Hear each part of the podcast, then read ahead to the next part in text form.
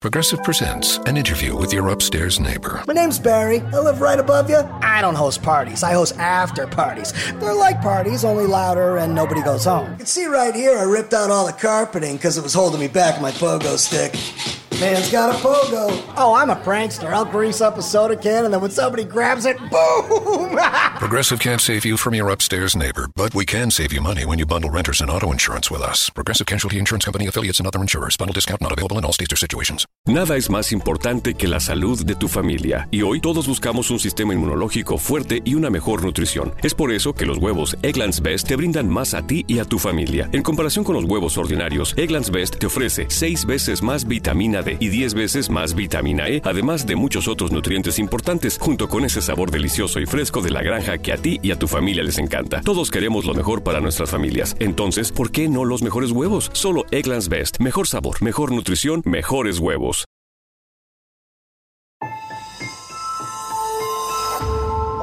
Durante años, se pensó que el Yeti vivía en los Himalayas. ¡Bienvenidos al Himalaya! Hoy, después de una extensiva investigación, sabemos que no es así. El Yeti está en México. Y este es su espacio.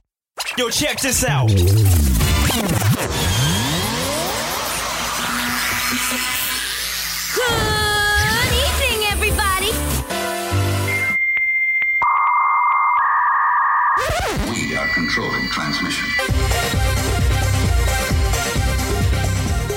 Estás escuchando la nueva temporada de La era del Yeti. Tecnología, actualidad, arte, música, entretenimiento, política y mucho más en este espacio. La era del Yeti.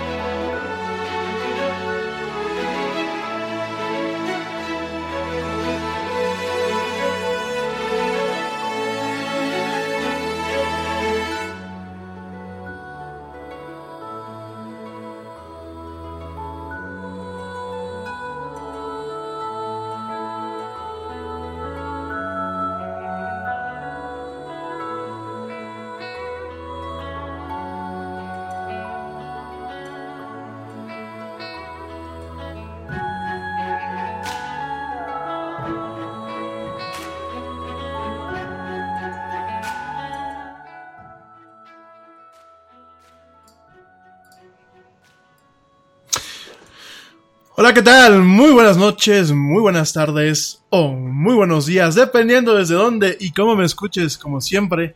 Te doy la más cordial, la más cálida y la más sincera de las bienvenidas a esto que es la era del Yeti. Yo soy Rami Loaiza y hoy, hoy voy a estar contigo a lo largo de dos horas platicando de mucha tecnología, mucha actualidad y muchas, muchas otras cosas más. Eh, antes que nada, gracias, gracias a toda la gente que me escucha, gracias a toda la gente que nos acompaña y hoy, hoy estamos caídos en el Facebook Live, estamos intentando hacer un enlace con Facebook Live, ahorita se nos acaba de caer, pero bueno, ahorita vamos a tratar de reiniciar pues directamente la transmisión a través de Facebook Live.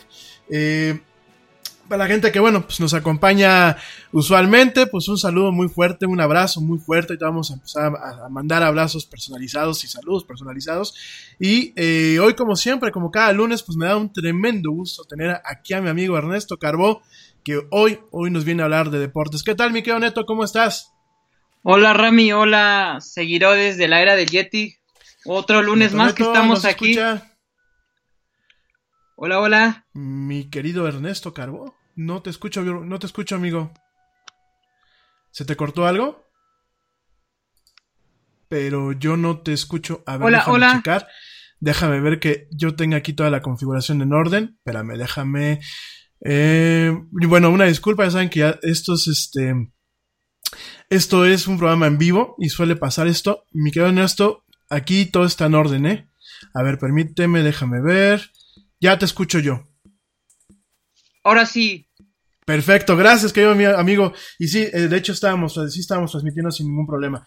Bueno, eh, ¿de qué vamos a estar platicando el día de hoy? El día de hoy, pues traemos bastantes cosas de qué platicar. Vamos a retomar un punto que dejamos la semana pasada en torno, en torno a las aplicaciones eh, para poder manejar tus finanzas vamos a estar platicando este tema. La semana pasada platicamos de aplicaciones que están de alguna forma disponibles en México o que bien sacan el máximo potencial aquí en México, ¿no? Eh, el día de hoy, bueno, pues vamos a estar este, platicando de aplicaciones en general.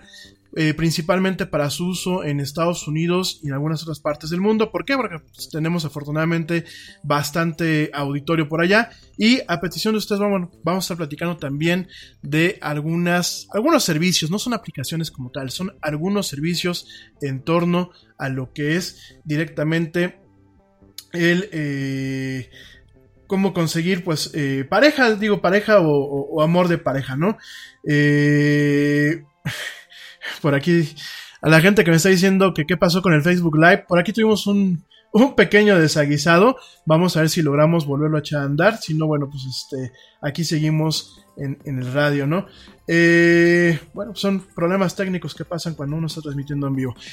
Eh, también Ernesto, pues el buen Ernestito Carbó que está por acá, nos va a estar platicando, mi buen amigo Neto, nos va a estar platicando pues eh, si no me falla, del Australian Open, del Super Bowl, de Andy Murray y de la Premier League. Mi querido Ernesto, pues danos como que una pequeña, un pequeño sabor de boca de lo que vamos a estar platicando hoy en el tema de deportes. Gracias Yeti, ahora sí, saludos a todos y particularmente al titular de este programa, Yeti. Pues hoy platicaremos acerca de, como tú ya lo comentaste, del Australia Open, que se va a celebrar del 7 de enero al 27 de, de enero del año entrante. Eh, hay que platicarle a todo el auditorio que es uno de los cuatro Grand Slam que tiene el tenis, que es Australia, Inglaterra, Estados Unidos y Francia.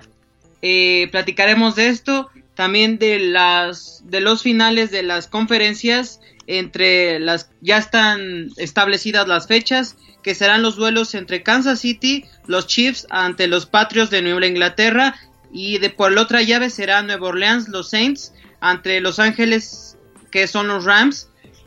De aquí saldrá cada uno y son los que disputarán eh, por un lado, o, bueno, saldrán dos, cada uno victorioso, son los que llegarán al Super Bowl 45, 53, perdón, que se hará a cabo en Atlanta, Georgia. De esto y más platicaremos. Ya también, también confirmado el grupo que estará en el medio tiempo del Super Bowl. También platicaremos de eso. Y bueno, del adiós de Andy Murray, que ha sido un extraordinario tenista y que en el en Wimbledon se va a retirar el oriundo de Glasgow. Nueva Escocia. Pues bueno, como pueden ver, hoy traemos, bueno, como pueden escuchar, hoy traemos bastante, bastante cargado el día, bastante cargada la agenda. Eh, y bueno, no, te despegues, quédate aquí con el Yeti.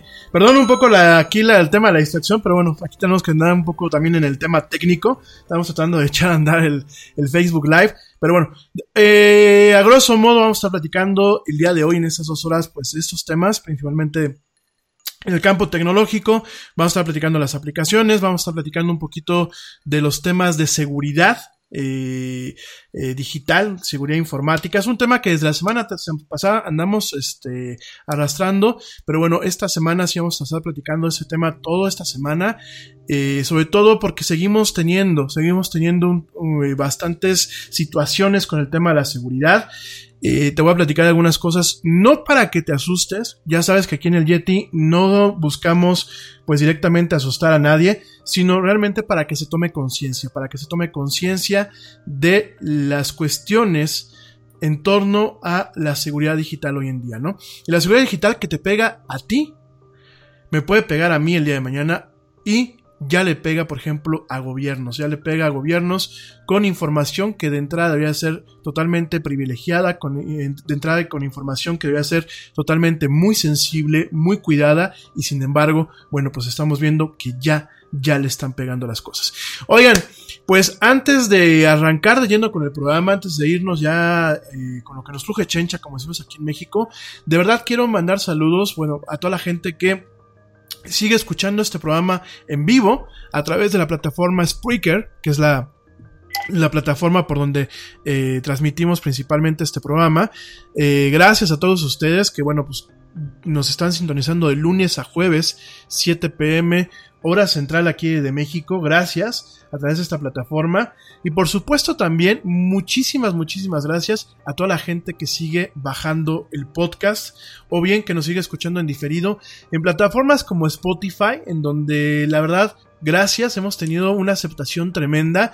Eh, por ahí alguien me decía, Qué bueno que ya estás en Spotify porque no conocíamos tu programa. Aquí lo descubrimos. Yo la verdad agradezco y agradezco, bueno, pues a la, gente que me hizo posible, eh, me ayudó a que, a que, bueno, estuviéramos transmitiendo en, en, en Spotify. La verdad es que eh, fue algo por lo que estuvimos luchando. Afortunadamente, pues ya, este, ya pudimos, ¿no? Entonces, gracias de verdad a toda la gente que pues, nos ha apoyado con, con, con, con, todo ese tipo de cuestiones, que sigue descargando y escuchando el podcast directamente o el programa en Spotify.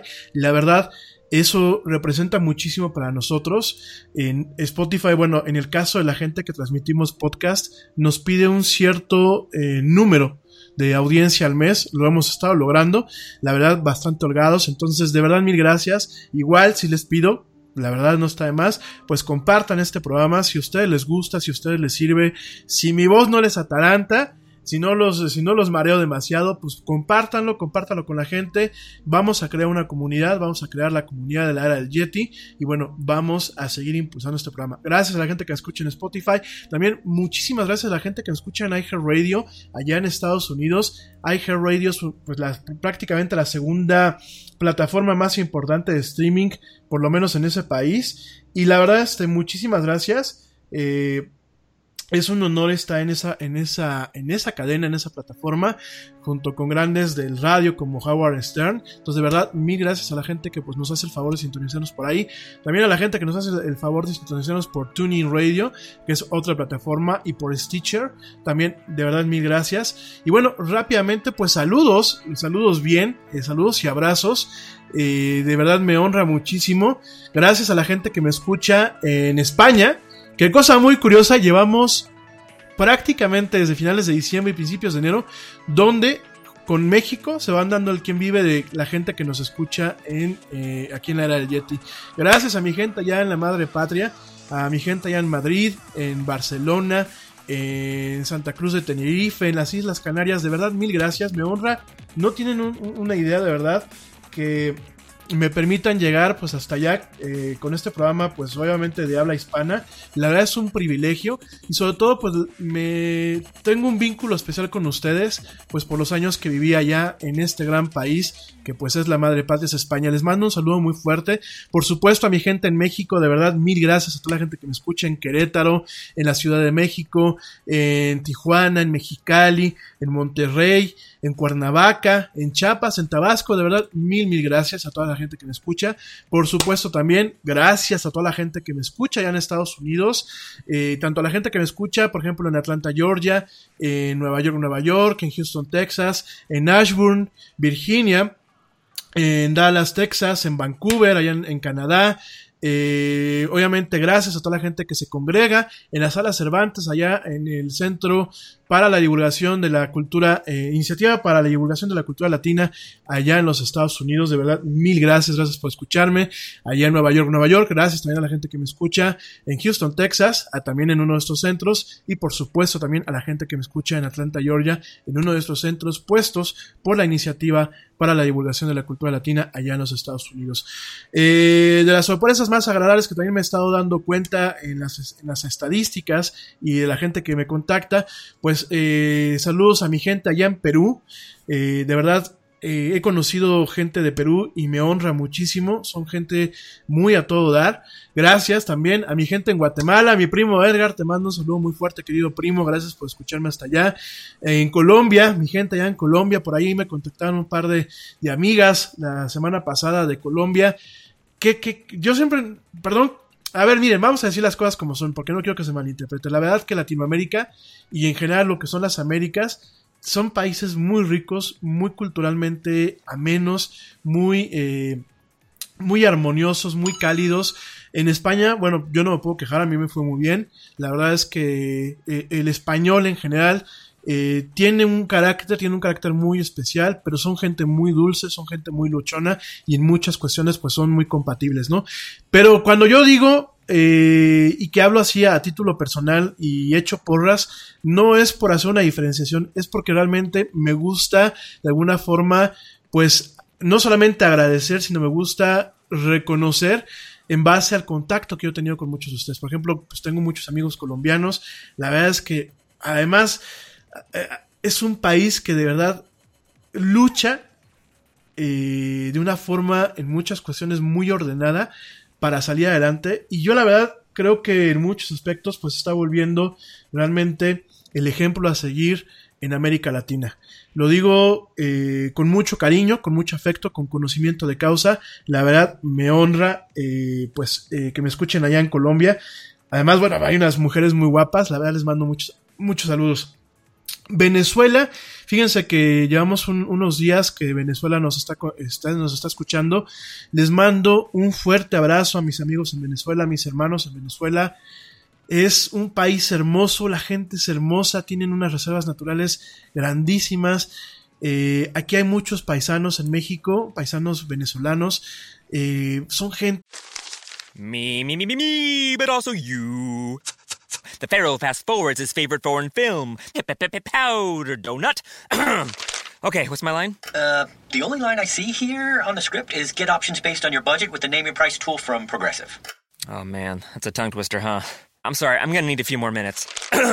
bulbous Walrus, the Bulbous Walrus. The name your price tool, only from Progressive. The owl ran afoul of the comatose coxswain. Progressive Casualty Insurance Company and affiliates. Price and coverage match limited by state law. Te preocupas por la salud de tu familia y hoy un sistema inmunológico fuerte y una mejor nutrición son más importantes que nunca. Es por eso que los huevos Egglands Best te brindan más a ti y a tu familia. En comparación con los huevos ordinarios, Egglands Best te ofrece 6 veces más vitamina D y 10 veces más vitamina E, además de muchos otros nutrientes importantes, junto con ese delicioso sabor fresco de granja que a ti y tu familia les encanta. No son tiempos ordinarios, entonces, ¿por qué darle a tu familia huevos ordinarios? Solo Egglands Best. Mejor sabor, mejor nutrición, mejores huevos. Que de verdad trabaja, que de verdad lucha, que me ha tocado estar en contacto con, con, con ellos, que realmente se ganan el lugar en un país. Entonces, la verdad, me honra muchísimo.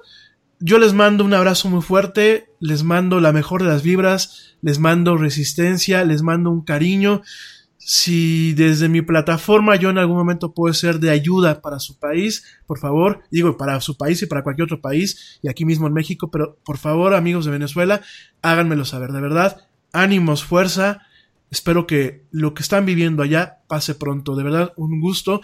También por ahí a mi gente de eh, Puerto Rico, allá este... Eh, gracias, gracias por escucharme. En Costa Rica, en Argentina, Austria. Tenemos gente de Austria, de verdad, mil gracias. Alemania, por supuesto, a mi amiga Ale Dresler, que ya me estaba dando mensajes. Saludos a mi amiga Ale. En Reino Unido, saludos a, a Joana, que me está escuchando. A mi Joe, te mando un besote, querida Joe. Eh, obviamente también saludos a, Suecia, que ya por ahí platiqué con, un amigo que nos escucha de Suecia, pero es un amigo que no es latino, es un amigo sueco que eh, está aprendiendo español y que le gusta escuchar el programa. De verdad, mil gracias. Eh, ya tenemos, me están avisando que ya tenemos por fin pues salida a Facebook Live. Hola amigos de Facebook Live, vamos a estar aquí platicando. Yo les doy una recomendación, miren, lo estoy poniendo porque bueno, hay algunos de ustedes me lo, han, estado pidiendo, pero de verdad para que pues gocen un poquito más de la producción del programa, de verdad mejor escúchenlo en el radio, ¿no? Obviamente, si funciona, vamos a estar haciendo esta semana pruebas, vamos a estar haciendo esta semana pruebas de cómo nos funciona un poquito el tema de Facebook Live, porque pues, a ver, es un poco difícil. Eh, para mí se me hace más fácil estar platicando en la radio que directamente pues ya con una cámara enfrente, ¿no? Pero bueno, a la audiencia lo que, lo que guste y vamos a haciendo estas pruebas, pruebas esta semana, vamos a estar viendo, bueno, pues cómo funciona, cómo nos está yendo, eh, cómo realmente podemos ir sacando el programa y sobre eso, bueno, vamos a meterle un poquito más de producción. Pero de momento, por favor, les pido mejor sintonicen el radio, es donde tenemos musiquita de fondo, es donde los cortes pues no están tan, tan gachos, porque ahorita van a ver cortes allá en Facebook Live, van a ver cortes un poquito como que en silencio. Y bueno, pues realmente... Eh, vayan combinando, vayan combinando, porque aparte, pues el Yeti, no sé, mi querido Ernesto, qué me dirá. Ya por aquí me está enseñando cómo me veo en el teléfono. Eh, la verdad, este, ¿cómo se llama? Pues el Yeti no. O sea, sí está bien, pero no está como para verlo en la televisión. Pero bueno, a la audiencia lo que pida y ya estamos transmitiendo en lo que es Facebook Live. Saludos a toda mi gente allá en Facebook Live. Déjenme un recadito, déjenme un like, denme pues, un corazoncito, una cosa así, para que se sientan ánimo, ¿no? Y compartan, compartan esta, esta transmisión. Oigan, pues este, gracias de verdad, gracias a todo el mundo, creo que ya saludé. Por ahí en un ratito más, pues voy a estar saludando de forma personal a algunos que ya me están mandando mensajes y ya me están bombardeando aquí con el Messenger. En un ratito más les mando les mandamos saludos. Y bueno, me voy a ir a un corte muy rápido. Me voy a un corte, pero volando. Ya me lo están pidiendo aquí para el tema de los cortes comerciales. Me voy a un corte muy, muy rapidísimo. Ya vuelvo y vamos a arrancar. Vamos a arrancar platicando de algunos temitas que eh, van a puntualizar, digámoslo así, la dinámica del día. ¿Por qué? Porque eh, este tema que les voy a platicar al principio, pues tiene que ver mucho con el tema de las finanzas, inclusive, pues con el tema del amor y la amistad. Entonces vamos a estar platicando de esto ahorita que regresemos. No se desconecten. Te recuerdo nuestras redes sociales para la gente que me está escuchando en cualquiera de nuestras plataformas de streaming. Facebook.com diagonal la era del Yeti. Twitter arroba el Yeti oficial. Instagram arroba eh, la era del Yeti. Y por supuesto ya estamos en YouTube. No vamos a estar subiendo el video, pero ya estamos en YouTube como la era del Yeti. Acabando el programa, bueno, pues ustedes ya pueden entrar ahí directamente y el podcast ya está cargado. En fin, no me tardo nada de nada, pero nada, me voy corriendo y ya regresamos en esto que es lunes, lunes 14 de enero, en esto que es la era del Yeti. Ya vuelvo, no me tardo nada.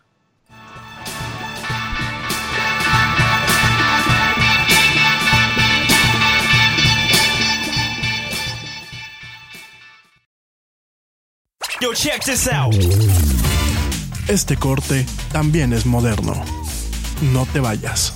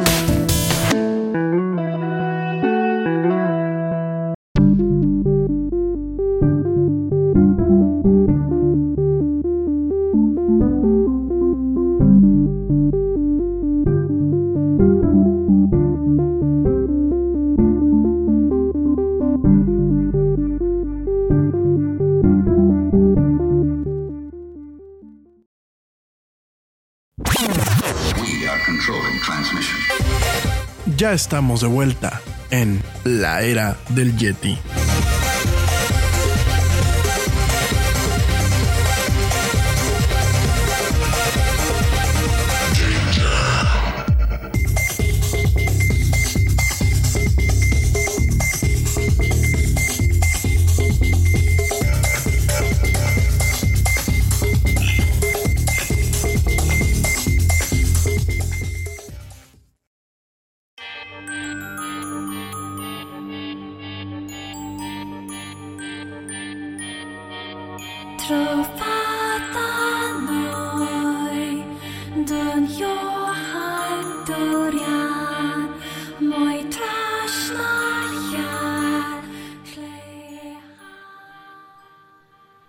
Bueno, ya estamos de vuelta en esto que es la era del Yeti. Mil gracias a toda la gente que nos está haciendo el favor de escucharnos y de vernos, pues directamente a través de lo que es eh, Facebook Live. Gracias a todos por sus comentarios. Ya nos están aquí pues mandando algunos. Y bueno, vamos a seguir con esta, con esta noche, donde vamos a estar platicando muchas cosas. Oigan, pues vamos a arrancar ya de lleno, ya sin tanto preámbulo y sin tanto rollo. Fíjense que quiero partir, quiero partir de platicarles, de platicarles lo que eh, pues directamente desde la semana pasada estábamos eh, pendientes con ustedes, ¿no? El tema de la seguridad, de los retos de seguridad que tenemos para este 2019, ¿no? 2018 fue un, eh, fue un año muy agitado en temas de seguridad, en temas del manejo de las redes sociales. Fue un año muy agitado con el tema principalmente pues de eh, hackeos, de fugas de información, de robos de identidad. Por ahí tuvimos, pues en abril del año pasado, aquí en México, para la gente que me escucha afuera, tuvimos un hackeo al sistema SPAY, que el SPAY, pues es el sistema que tiene implementado lo que es el Banco de México para todo lo que son las transferencias bancarias de banco a banco, ¿no? Bueno, lo que son transferencias interbancarias. Entonces tuvimos estos problemas, tuvimos estas cuestiones en donde pues directamente eh, fue un año muy agitado. Realmente ya desde el 2016 hemos tenido eh, noticias prácticamente una vez a la semana, una vez al mes en el torno del manejo de la seguridad electrónica o del mal manejo de la seguridad electrónica, ¿no? Entonces han sido, han sido un par de años, bueno, un par de años, tres años ya de mucho ruido en este entorno. Por ahí el año pasado platicábamos, ¿no? Me decían, oye Yeti, es que directamente, eh, pues a mí no me importa si me roban mi identidad, ¿no? Por ahí había gente que me decía, Oye, pero no pasa nada, ¿no? O sea, no, no tengo nada que ocultar, no pasa nada si me abren mi teléfono, eh, no pasa nada si saben lo que hay en mis correos. Sin embargo, sí pasa. El robo de identidad como tal es algo sumamente serio, es algo que le está costando bastante miles de pesos a no solamente a los mexicanos, en el caso de México, sino también a los bancos, sino también en otras, eh, inclusive a organismos de gobierno, el robo de cierta información, el robo de la identidad de ciertos funcionarios, ya empieza a hacer algunos estragos, ¿no? Dicho todo esto, obviamente, eh, sí es un tema bastante, bastante complejo, es un, es un tema en donde nos encontramos con diversas aristas. Por un lado tenemos una cuestión de educación, los usuarios no nos hemos educado, no nos hemos informado, no buscamos la forma de investigar adecuadamente sobre los temas. Yo siempre hago la analogía, yo siempre pienso que el manejo de los dispositivos digitales debe de ser muchas cuestiones análogo a conducir un coche. Conducir un coche es muy cómodo, sin embargo, si tú conduces mal, tienes consecuencias. Tienes consecuencias que te pueden dañar a ti, pueden dañar a tu familia y pueden dañar a terceros. En el caso digital es lo mismo. Aunque no lo parezca, todo lo que hacemos se queda registrado en la red. Todo lo que muchas veces decimos o el mal uso que se le da a los dispositivos y a los medios queda registrado y puede ser usado en contra nuestra, en contra de familiares y en contra de terceras personas. Yo les decía el año pasado, gente, que tuvieran mucho cuidado, por ejemplo, con el tema de los jueguitos que luego hay en Facebook. Estos jueguitos de que, ¿y qué significa mi nombre? ¿Y cómo me veré con cabello amarillo? ¿Y qué significa mi apellido? Y si yo hubiese nacido bicicleta, ¿qué bicicleta sería? Si es que hay unas cuestiones así bastante eh, ridículas, ¿no? Y yo les decía, más allá del tema del jueguito o de la trivia o del chistecito, el principal problema de este tipo de servicios es que háganse cuenta que es un pequeño embudo donde toda su información la extraen.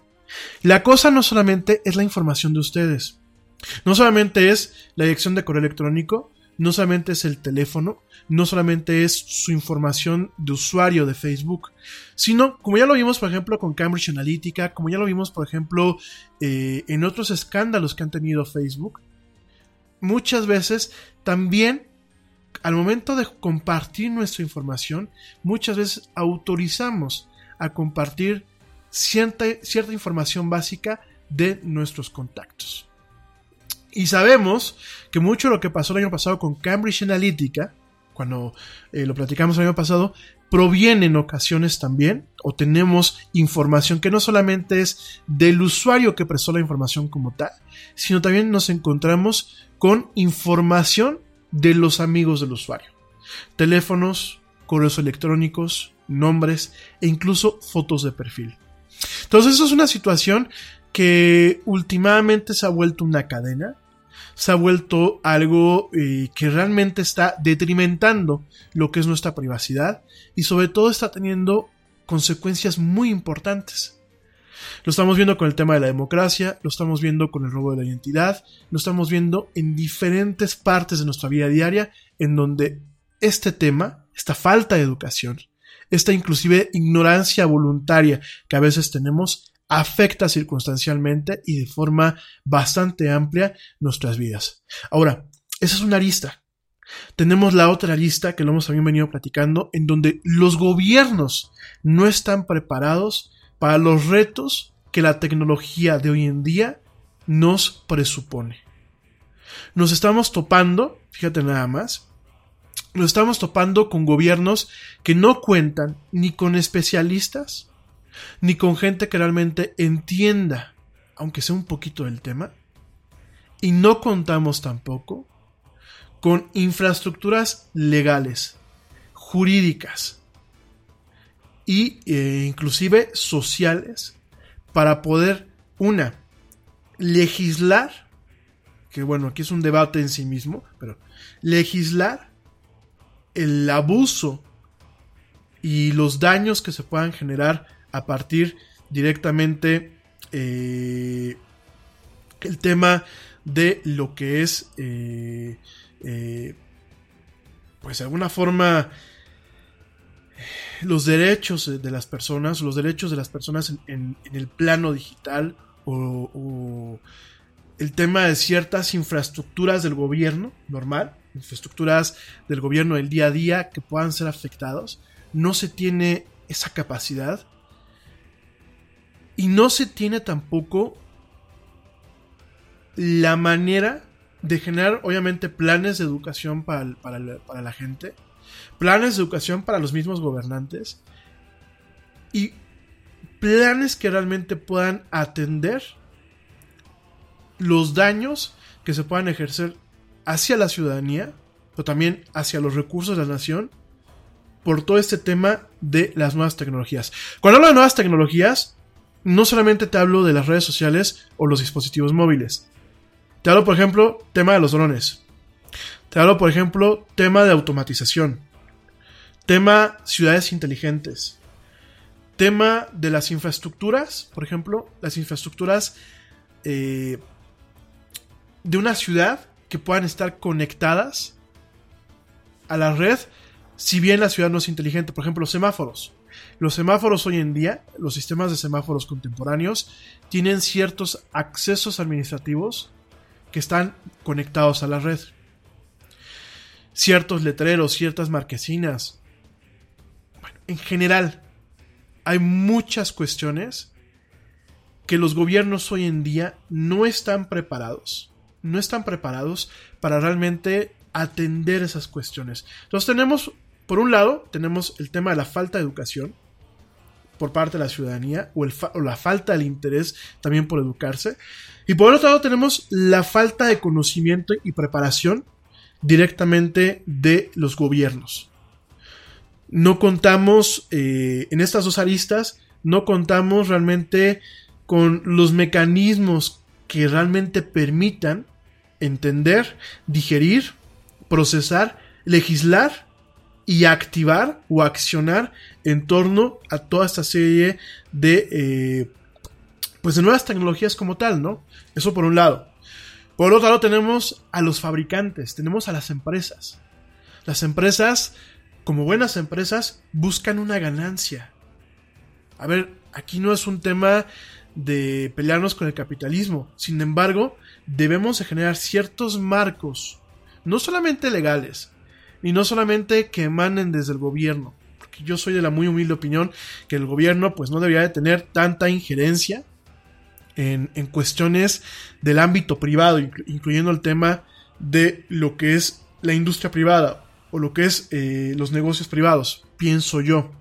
Aquí la cuestión, amigos, aquí lo importante. Progressive presents an interview with your upstairs neighbor. Hi, I'm Tia. The upstairs downstairs neighbor dynamic is so special. We have our own language. Like when I scream at my mom on the phone, the people downstairs bang on the ceiling to show their support. The nighttime's the best time to rearrange furniture. I call it midnight feng shui. And if I sleep through my alarm in the morning, they bang on my door to wake me. So thoughtful. Progressive can't save you from your upstairs neighbor, but we can save you money when you bundle renters and auto insurance with us. Progressive Casualty Insurance Company affiliates and other insurers. Bundle discount not available in all states or situations. Nada es más importante que la salud de tu familia, y hoy todos buscamos un sistema inmunológico fuerte y una mejor nutrición. Es por eso que los huevos Egglands Best te brindan más a ti y a tu familia. En comparación con los huevos ordinarios, Egglands Best te ofrece 6 veces más vitamina D y 10 veces más vitamina E, además de muchos otros nutrientes importantes, junto con ese sabor delicioso y fresco de la granja que a ti y a tu familia les encanta. Todos queremos lo mejor para nuestras familias. Entonces, ¿por qué no los mejores huevos? Solo Egglands Best. Mejor sabor, mejor nutrición, mejores huevos.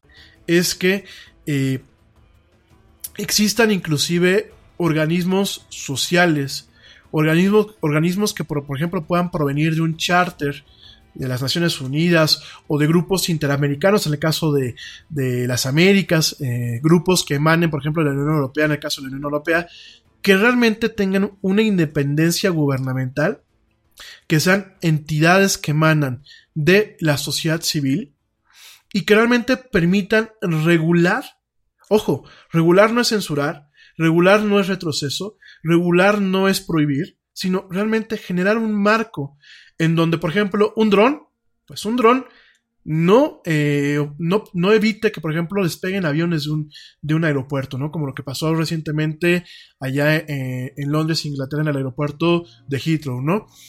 Evitar que, por ejemplo, un Facebook, que, a ver, ojo, Facebook, por ejemplo, no es de que el señor Zuckerberg se está haciendo multimillonario y quizás lo malvado de Facebook vaya en torno a lo que es el señor Zuckerberg. No, señores.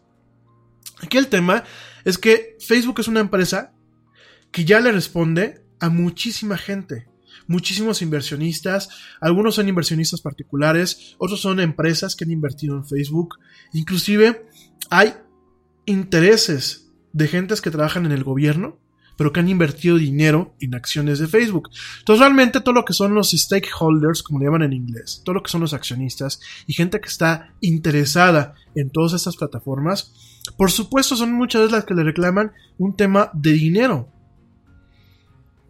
Haz dinero a como dé lugar. Haz dinero como se, como se deje la gente, ¿no? Entonces, Aquí el problema es que los gobiernos muchas veces no van a poder regularlos.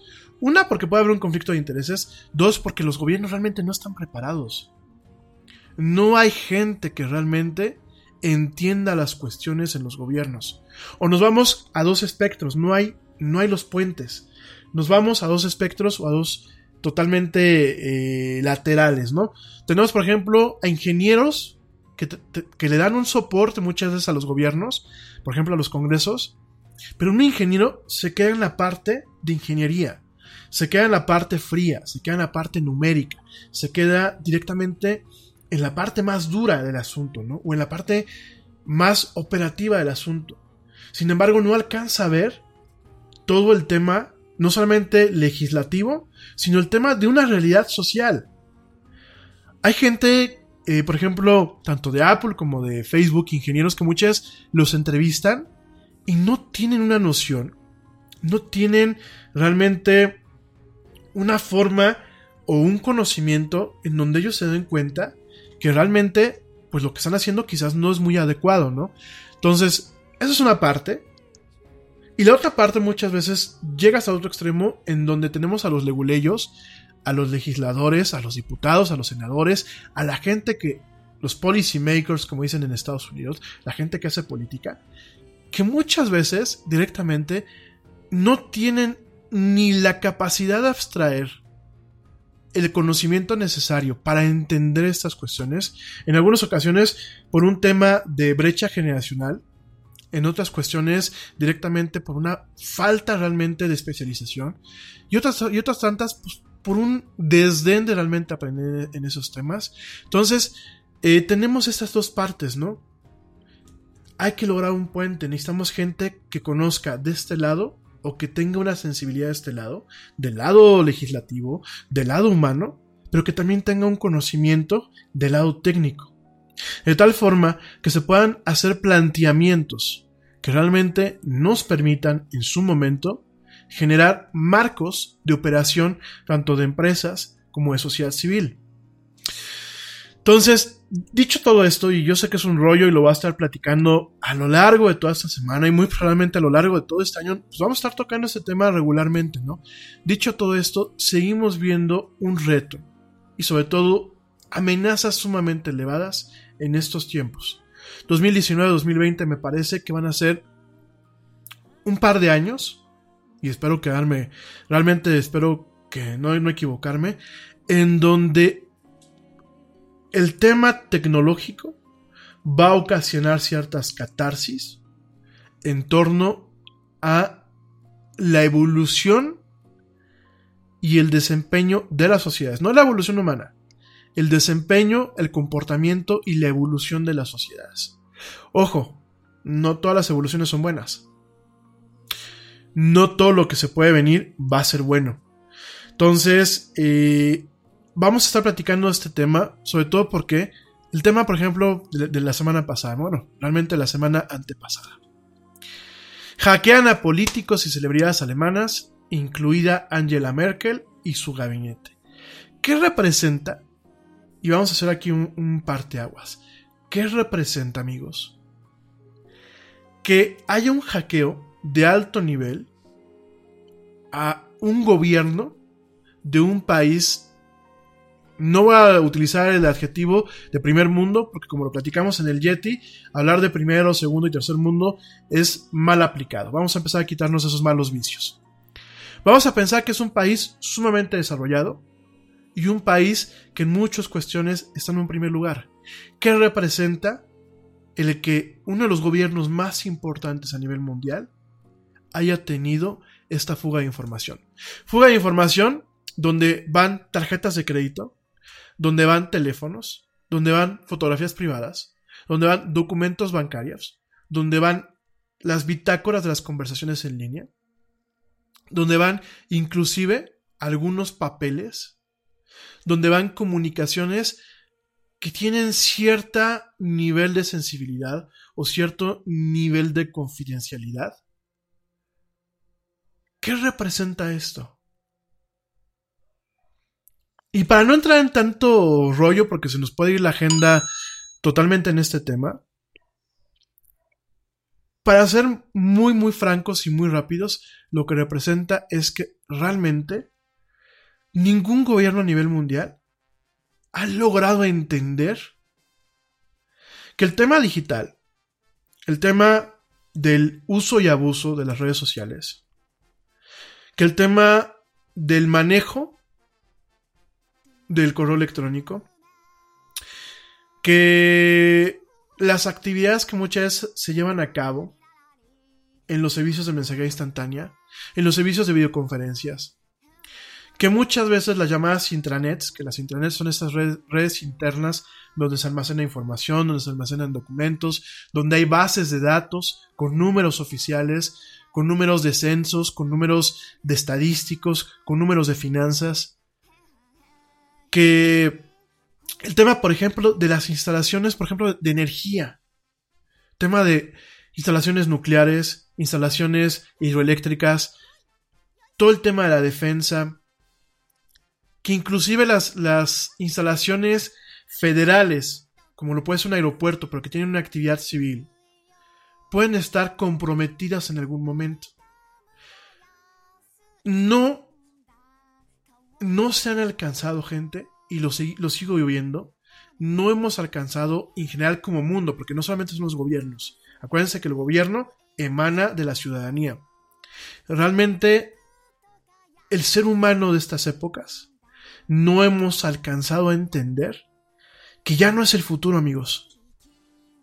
Ya no es cuando los robots nos quiten trabajos, ya no es cuando Facebook acabe con la democracia, ya no es cuando un dron ocasiona un accidente con un avión, ya no es cuando a ti te investiguen por lo que sea y te encueren directamente con tu información personal en el Internet, lo que platicábamos hace unos días, el tema del doxing.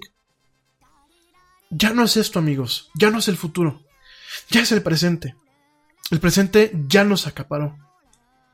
El presente nos tiene realmente en muchos aspectos, sin sonar en un tema alarmista, nos tiene ahogados, amigos ya en muchas cuestiones nos está llegando el agua a los aparejos. Hay cosas que a mí me da risa. Hay cosas que hoy platicamos como temas que estamos en boga. Pero hace, hace 10 años ya platicábamos de ellos. Ya empezábamos a ver algunas cuestiones. Hace 10 años o mucho más. Fíjense hoy, y es un paréntesis, hoy platicaba con un, con un amigo que se llama Alan. Y bueno, platicamos, no alcancé a comentar lo que voy a comentar ahorita, ¿no?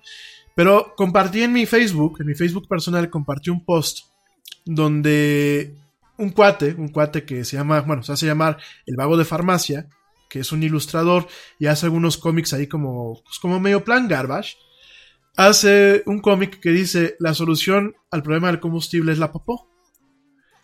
Y dice, en vez de cargarle gasolina a tu coche, échale caca, ¿no? directamente, ¿no? Y esto puede sonar pues muy, muy risueño, ¿no? Y, la verdad como lo dibuja él y dice que es un mundo feliz y pone a sus mutantes y a sus aberraciones en estos dibujos, en estas ilustraciones, pues uno se ríe. Pero el tema, por ejemplo, del uso de los desechos tanto humanos, los desechos orgánicos, como inclusive cierto tipo de desechos industriales y convertirlos en un combustible o convertirlos inclusive en ciertas, fuertes, eh, ciertas fuentes de energía, es un tema ya viejo. Es un tema que inclusive, por ejemplo, hablar de los, de los biocombustibles, lo que en inglés le llaman biofuels, pues ya lo traemos desde los años 60. Ya, por ejemplo, hay un tipo de maíz, que es un maíz exclusivamente para generar eh, un cierto tipo de etanol, que es un tipo de combustible. Ya hay procesos que nos permiten realmente manejar ese tema de los combustibles alternativos o las energías alternativas. Tenemos obviamente paneles solares que sí, durante mucho tiempo tuvieron una muy mala eficiencia. Todavía hoy en día el panel que nos venden de forma comercial, el panel que ya se empiezan a poner en las casas o en ciertas oficinas y eso, es un panel que tiene muy poca eficiencia. Que realmente requieres amplias superficies, amplia eh, varios metros cuadrados de panel para poder muchas veces satisfacer las necesidades básicas de energía de un entorno como puede ser una oficina o como puede ser un hogar. Sin embargo, son cosas que allí hemos ido caminando, caminando, caminando, caminando, caminando. Y realmente Hoy nos asombramos cuando hablamos de las baterías, por ejemplo, que utilizan los coches de Tesla, los coches eléctricos. Hoy nos asombramos inclusive del tema de las famosas células de combustible, que la célula de combustible, lo que es el fuel cell, pues realmente son pequeños dispositivos que lo que hacen es una reacción que al final termina muchas veces generando vapor de agua. Y son cosas que tenemos años trabajando en ellas y hoy decimos, wow, ahí está no estamos preparados. Y ahí tenemos un problema, gente. Porque no es de que llegaron ayer, es de cosas que traemos desde hace mucho tiempo. Entonces, eso, al final del día, por un lado tenemos esta parte, esta, esta parte eh, brillante del claroscuro que es la vida del ser humano hoy en día tenemos estos tintes eh, brillantes en donde pues tenemos cuestiones que nos han hecho más la, vida más fácil. Tenemos medicinas que hoy curan enfermedades que antes no se curaban, tenemos esta comunicación inmediata, tenemos la capacidad de que ahorita, por ejemplo, pues están viendo a este Yeti, pues, platicando alrededor del mundo con ustedes, no solamente en el radio, sino a través de una, de una pantalla, directamente a través del video. Tenemos formas, por ejemplo, de controlar las casas a distancia, tenemos nuevos métodos de seguridad, tenemos un chorro de cosas, gente, me queda claro. Pero por este otro lado, la parte oscura, la parte de la sombra, tenemos muchas cuestiones que están ahí y que no hemos sabido realmente cómo manejarlas. No hemos sabido ser responsables. No hemos sabido realmente darles un uso adecuado, gente. Miren, por ahí hay una estadística en donde dicen que el mayor porcentaje de personas que comparten información falsa en Estados Unidos, y yo creo que sí se puede extrapolar también a México y otros países, son los baby boomers. Los baby boomers, ¿qué, es? Bueno, es la gente que nació en los años 50, ¿no? Prácticamente después de la Segunda Guerra Mundial. Y es un tema, y no estoy juzgando, porque últimamente todos vamos para allá. Son gente sumamente valiosa, con mucha experiencia, con mucho conocimiento, pero es la gente que no se toma muchas veces un minuto para compartir una nota. Un minuto para investigar, buscar en Google qué es lo que, si realmente lo que se dice es cierto, y compartirla. ¡Sas! Luego, luego las comparten, ¿no? Siempre el año pasado nos burlábamos, ¿no? De las tías del piolín en el WhatsApp, pero es la verdad. Y de ahí, porque uno, como generación que va detrás de los baby boomers, pues aunque no lo crean, sí vamos copiando ejemplos. A veces son los ejemplos malos, también tengo que ser franco, ¿no? No solamente las cosas buenas, también las malas. Y de ahí vamos y vemos, vamos viendo que no tenemos una cuestión responsable. Y a lo mejor ahorita tú me vas a decir, bueno, Yeti, ya no lo dijiste el año pasado. ¿Y? Y el problema, ¿saben cuál es? Que ya no solamente es de que podamos afectar la democracia, ya no solamente es que eh, le demos un mal manejo, ya no solamente es de que digamos tonterías. La cuestión, ¿saben cuál es también, gente? Exponer nuestra seguridad y provocar que el día de mañana tengamos una policía que con el pretexto de protegernos, porque no nos pudimos proteger a nosotros mismos, abuse de sus privilegios y, por ejemplo, se entere cada vez que tú platicas con alguien, o se entere cada vez que tú subes una fotografía, o se entere cada vez que tenemos una interacción en el plano digital que debería ser una interacción netamente privada. Eso es lo que en muchas cuestiones estamos generando. Entonces, ok, en el caso de Angela Merkel, no vamos a, perdónenme la expresión, no vamos a cagotear a la canciller. Lo que hay que hacer es nosotros es ponernos las pilas y con el ejemplo mostrarles que las cosas se deben de hacer de una forma diferente. Yo sé que esto es algo que hemos tocado muchas en, eh, en este programa. Yo sé que a lo mejor la gente que me escucha cotidianamente van a decir, oye ya chole. Pero es que mientras no hagamos una conciencia, voy a seguir siendo incisivo. Porque en lo mejor de los casos, las tonterías que nos pueden pasar es, por ejemplo, la gente que maneja las páginas, ¿no? los community managers. La gente que maneja, por ejemplo, una página del Yeti. Vamos a pensar, la página del Yeti y sube, y sube una nota con una, foto, con una foto equivocada o con una nota equivocada, no pasa de que al, rato se desmienta esa persona y la persona quede mal. Y haya una aclaración. Que bueno, no pasa. Y en ocasiones uno comete errores. Me queda muy claro. Lo peor es cuando nosotros estamos renunciando directamente a privacidad a la libertad de usar este tipo de medios como nosotros queramos.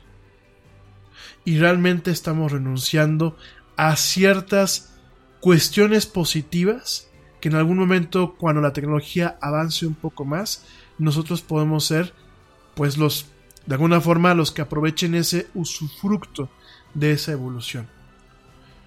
Estamos generando un entorno en donde al rato no nos extrañemos, que se busque acotar o censurar incluso un Facebook, donde se vuelve un tema engorroso el comprar un dispositivo móvil, donde hay inclusive que llenar un registro, ¿no? Oye, ¿te compras un iPhone? Ah, van, vamos a hacer un registro de la gente que se compró los iPhones, ¿no? Y sobre todo, estamos dándole una vez más, en muchos aspectos, demasiado campo libre, amigos, a un tema en donde para subsanar los problemas que nosotros de forma autónoma no pudimos subsanar, se creen cuestiones en donde la medicina sea más cara y más costosa que la enfermedad en, muchos, en muchas cuestiones, ¿no? Donde la cura sea tremendamente más radical y a la larga más nociva.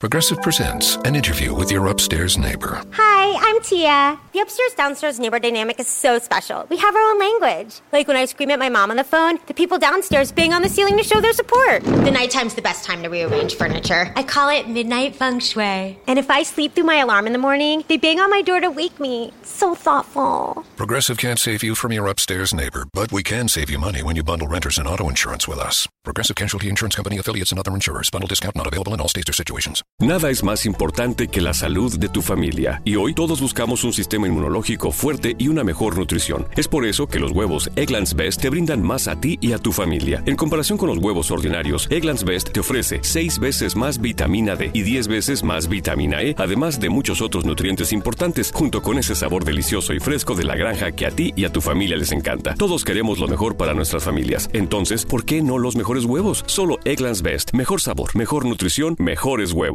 Que la enfermedad en sí misma. Entonces, de verdad hay que tener mucho cuidado con esos temas. De verdad hay que tomar conciencia. Y sobre todo, creo que es el momento de empezar a unirnos, de empezar a crear pequeñas células y presionar para crear organismos que permitan regular de forma no gubernamental, sino de forma netamente civil a empresas como Facebook, donde se presiona, por ejemplo, a un fabricante como DJI, que es el que fabrica los drones, que en vez de que deje que solamente los gobiernos hagan bola y que cada gobierno directamente busque la forma más idiota de regular el tema de los drones, bueno, pues que DJI desde un principio, con apoyo de una entidad de la sociedad civil, permita generar patrones que donde tú compras, por ejemplo, tu dron, desde que tú lo estás comprando, ya quede registrado. Desde que tú lo estás comprando, tengas un tema de seguridad para ti en caso de que se te pierda el dron, pero también un tema de seguridad que permita a ti tener una conciencia de responsabilidad de cuando vas a volar uno de estos juguetes, realmente lo vas a volar de forma adecuada. Sin buscar que el gobierno se meta y te quiera sacar tajadas, mordidas y lana que no tiene por qué tener el gobierno. Sin permitir que, por ejemplo, el gobierno meta las manos en regular un Twitter, un Facebook o una comunicación como la que tú y yo estamos teniendo ahorita en este momento. Creo que es, son cuestiones que desde ahorita, amigos, hay que tomar nosotros, pues de alguna forma, la voz cantante e ir generando estructuras que emanen de la sociedad y que realmente nos permitan mantener en muchos aspectos regulado el gobierno y sus interacciones con la tecnología y regular a las empresas y sus interacciones o lo que fabrican con el entorno común y social. Entonces, yo sé que a lo mejor este rollo pues no viene mucho al caso, pero sí viene. Viene porque hoy, por ejemplo, vamos a hablar brevemente de algunas aplicaciones que ya están disponibles fuera de nuestro país, de México, para el tema de las finanzas. Obviamente, cualquier aplicación que tú tengas no te va a sacar de pobre. Y si no le sabes dar un uso adecuado, te puede hacer más pobre. Y por supuesto vamos a tocar ligeramente el tema, porque a lo mejor ya no nos va a dar tiempo, totalmente. Mañana lo voy a tocar. Tampoco le voy a quitar espacio aquí a mi amigo Ernesto. Pero también vamos a tocar el tema de las aplicaciones o servicios para encontrar pareja. Pero eso ya lleva un riesgo, amigos. No nada más es sentarse y echar el ligue por el Tinder o echar el ligue por el mismo Facebook o por el match.com. Hay que tener un cierto eh, dejo de responsabilidad, de precaución. Aquí en China, ¿eh? no crean que solamente aquí en México. No crean que aquí los secuestradores. En otros países te puedes topar con alguna asesina o con algún asesino. Y la cosa no es apanicarse y caer en el tema de ya no ligues, mijito. O ya no ligues, mijita. El Yeti dijo que ah, estaba lleno de asesinos el, el Tinder. No, no va por ahí el tiro, amigos. El tiro es cobrar conciencia para que realmente a estas aplicaciones, a estos servicios, se les dé el mejor uso. Realmente encontremos pareja, aquellos que estamos buscando, y evitemos ciertos peligros que se facilitan o se vuelven tristemente más accesibles llegar a ese tipo de cuestiones gracias pues a este tema de estas tecnologías que nos permiten pues tener este tipo de contactos, ¿no? Entonces, eso es con lo que yo quiero abrir la semana. Quiero que nos lo quedemos toda esta semana para platicarlo. Y que cuando toquemos los temas muy puntuales, reconozcamos todo este tipo de cuestiones. Entendamos y tratemos de no, no caer en las trampas de la tecnología. Ni en el pánico, ni en las trampas, ni en el conocimiento. Y que en nosotros se emane un uso adecuado, un uso responsable y un uso que hoy por hoy, y espero yo que así se mantenga, siga siendo libre. ¿Sale? Bueno. Uf, esto es raro, esto de estar volteando aquí a la cámara de este lado, el micrófono, aquí el apuntador, bueno. Bueno chicos, pues eso es un poquito los contrastes del 2018, 2019. Eh, y bueno, vamos a seguir eh, jugando un poquito con estos temas, pues todo lo que va esta semana. Rápidamente me voy con las aplicaciones que se quedaron pendientes el año, la semana pasada. Fíjense que bueno, mi gente que me escucha allá en España, eh, les tengo una aplicación que se llama Fintonic. Fintonic, bueno, pues directamente es una aplicación gratuita para Android y iPhone que permite la gestión de todas las cuentas y productos financieros directamente agrupados eh, en la aplicación en el teléfono. En este caso, eh, para gente que me está escuchando allá en España, Fintonic lo que tiene, que no tenemos aquí en México, es que de forma automática se sincronizan todos los datos de las cuentas bancarias y tarjetas. De modo que, bueno, eh, esta aplicación pues genera avisos en el momento que un movimiento se genere. Porque aquí en México no, lo dije la semana pasada, sé que algunos de ustedes me están escuchando por primera vez o se perdieron el programa de la semana pasada, voy a ser muy breve porque aquí en México la banca no ha abierto los conectores necesarios para poder crear aplicaciones que puedan de pronto checar con Bancomer, con Banamex, con Scotiabank, con HSBC los movimientos en tiempo real. En términos de ingeniería, eso se le conoce como APIs, APIs, que son interfaces de programación. Háganse de cuenta que son pequeños enchufes. La banca aquí en México no lo ha abierto. Hay muchas razones, no lo voy a platicar hoy, mañana a lo mejor toco el tema, pero no tenemos esa funcionalidad.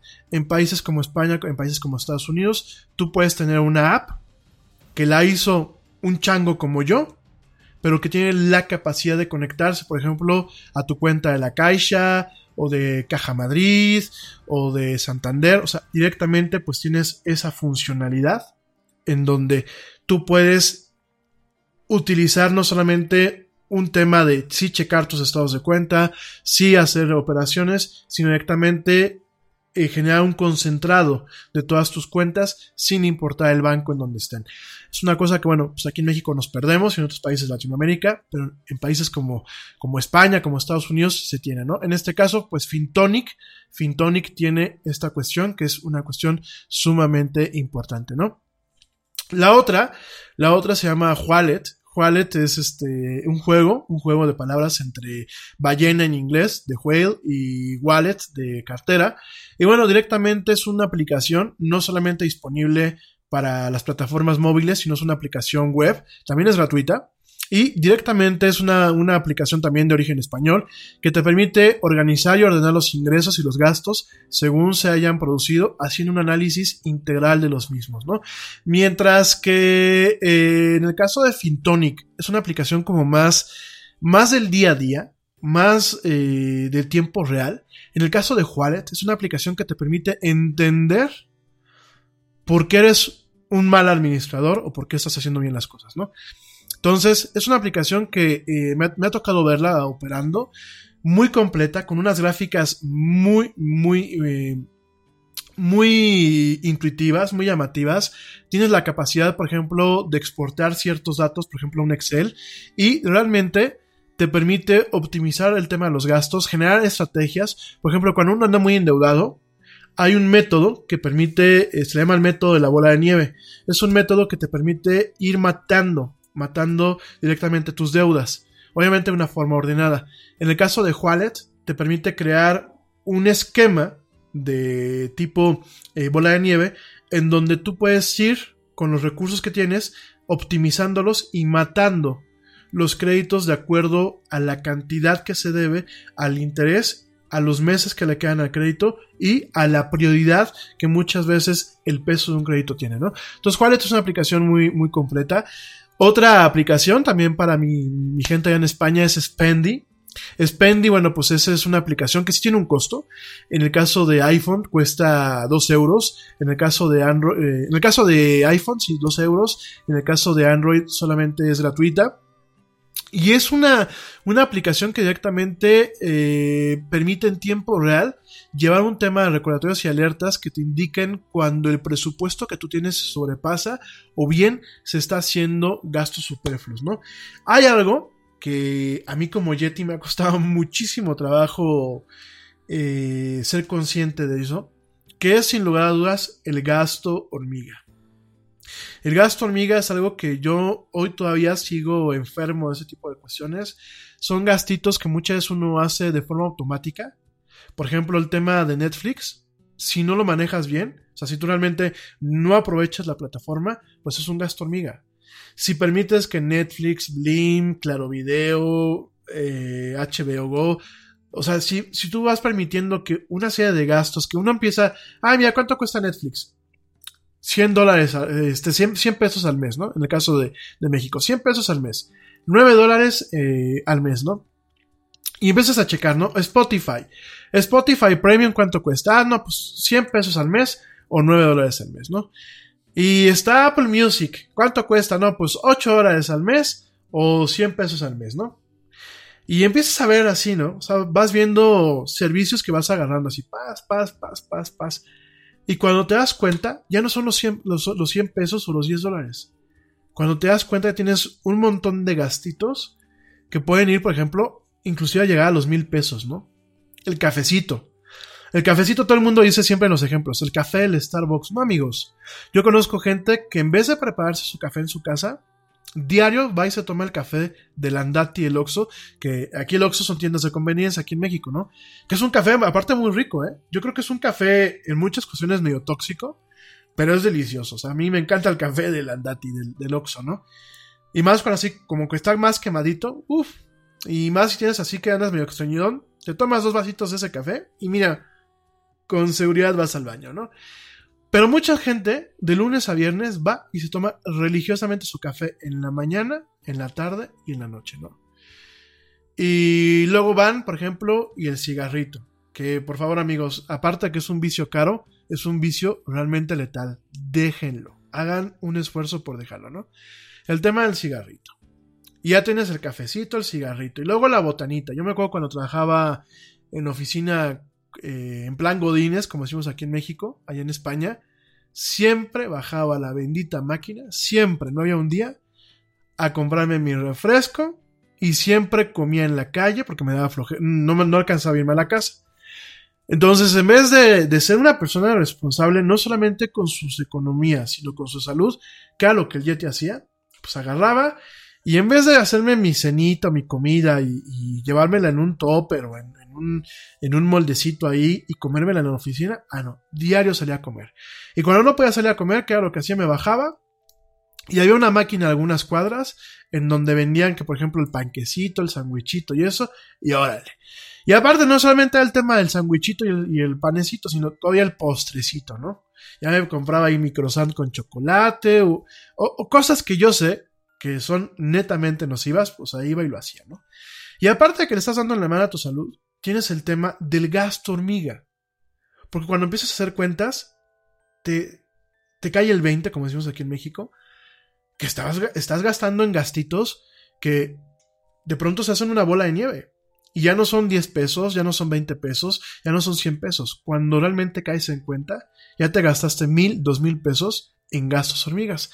Y fíjense, Spendy, eh, así como la aplicación que les dije la semana pasada aquí en México, Spendy, para mi gente que me escucha ya en España y en otros países, Spendy tiene la capacidad de irte diciendo en tiempo real, oye compadre, no te pases. Es una aplicación que te ayuda a evitar lo que es el gasto hormiga, ¿no? Eso está disponible para iPhone y para Android, ¿no? Eh, y bueno, hay otro tipo de aplicaciones directamente como eh, gestor de gastos. Gestor de gastos, pues es una, una aplicación compleja. De hecho, la interfaz eh, gráfica es un poco fea, es un poco cruda. Pero igual, es una, una aplicación que te permite realmente llevar lo, lo mejor posible un control sobre tus finanzas, ¿no? Muchas de esas están disponibles a nivel mundial, otras tantas están disponibles para España. Por supuesto, allá mi gente que me escucha en Estados Unidos, hay aplicaciones muy interesantes eh, para poder controlar todo este tema. La aplicación principal que yo te recomiendo, sin lugar a dudas, porque a mí me ha tocado probarla, eh, aunque no la he podido probar al máximo, se llama Mint. Mint es una aplicación que existe tanto en la web como directamente en los, en los dispositivos móviles. Y Mint es una de las aplicaciones que a lo largo eh, de su historia ha ganado muchos premios. Es una aplicación muy completa allá en Estados Unidos. Estados Unidos, Alaska, Puerto Rico, directamente esa aplicación se puede utilizar. Y es muy completa porque realmente permiten en muchos aspectos reemplazar ciertos portales de banca electrónica de algunos bancos y realmente permite llevar un control donde sí, en parte tienes una, cuestión voluntaria, porque realmente tienes que hacer las conexiones y todo ese rollo, pero a diferencia de las demás eh, aplicaciones, tienes un control que muchas veces es de forma automática. Mientras que algunas de las aplicaciones de las que te platiqué la semana pasada y de las que te acabo de platicar ahorita requieren un compromiso del usuario. Y requieren de que si la aplicación te está diciendo, oye compadre, ya no le gastes, realmente digas, pues ya, ya vi que ya gasté más, ya no voy a gastar Mint lo que tiene es que automáticamente te pasaste de tu presupuesto, ya no hay dinero. O ya no puedes ejecutar esa operación. Vaya, si tienes una emergencia, pues sí, tienes un modo donde le dices, bueno, te voy a poner una clave para, para autorizarme este, esta cantidad, ¿no? Pero realmente, muchas veces yo me he dado cuenta, ¿no? Compras de impulso, y sobre todo compras de impulso por internet. Yo la verdad he descubierto que mi mejor amigo en las compras de impulso para internet es cuando el banco me rechaza la tarjeta. Literal. Cuando el banco por alguna cuestión de fraude o porque le metí un número mal o porque me pide que cree un número falso a, través de una aplicación móvil y de ahí primero lo pongo, que un número falso, un número temporal y de ahí lo ponga, pues directamente no saben a mí cómo me ayuda. Porque cuando he tenido chance de hacer compras de impulso y me falla, Un momento en que me da flojera, me da tiempo a reflexionar qué es lo que voy a gastar y digo, no, güey, mejor ahí muere. Y eso es lo que muchas veces necesitamos en el tema de las aplicaciones proactivas. Desafortunadamente aquí en México no hay el tema de las aplicaciones que realmente tengan esta conectividad. No los bancos y Banjico, que es el Banco de México, no ha tenido un tema de apertura que realmente nos dé este valor agregado. Entonces, bueno, directamente eso es el tema de las aplicaciones. Se las voy a estar compartiendo en redes sociales. Ya la semana pasada les compartí las que dijimos en ese programa. Hoy les comparto otras.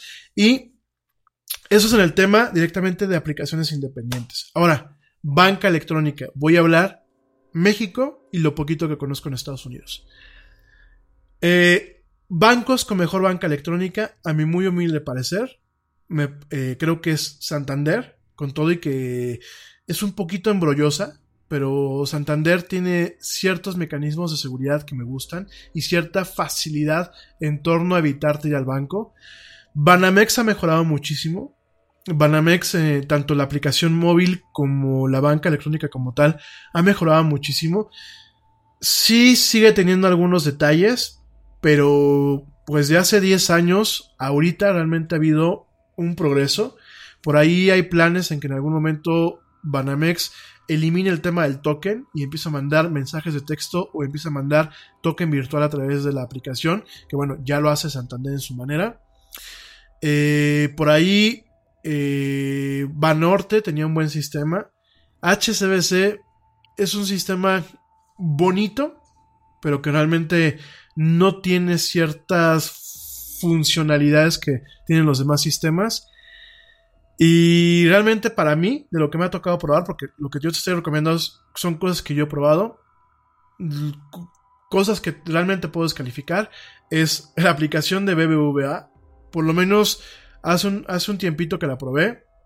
Es una aplicación muy nefasta, además de que realmente BBVA todavía tiene un problema con el tema de la banca electrónica. Y lo dije la semana pasada y lo vuelvo a repetir.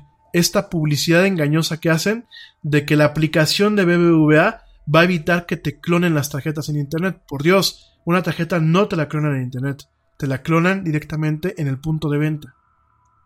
Mientras tú compras en un Amazon, en un mercado libre, mientras tú compres en tiendas donde realmente hay un, un, candado y hay un tema de procesamiento o tienen una reputación, vamos, en Walmart, en ese tipo de cuestiones en línea, mientras tú lo hagas de esa forma, créeme que no te van a clonar la tarjeta, porque la comunicación va cifrada. Cuando tú ves que tiene el candadito, en Chrome por lo general es un candadito verde, hay una comunicación cifrada, es decir, Progressive presents an interview with your upstairs neighbor. My name's Barry. I live right above you. I don't host parties. I host after parties. They're like parties, only louder and nobody goes home. You can see right here I ripped out all the carpeting because it was holding me back my pogo stick. Man's got a pogo. Oh, I'm a prankster. I'll grease up a soda can and then when somebody grabs it, boom!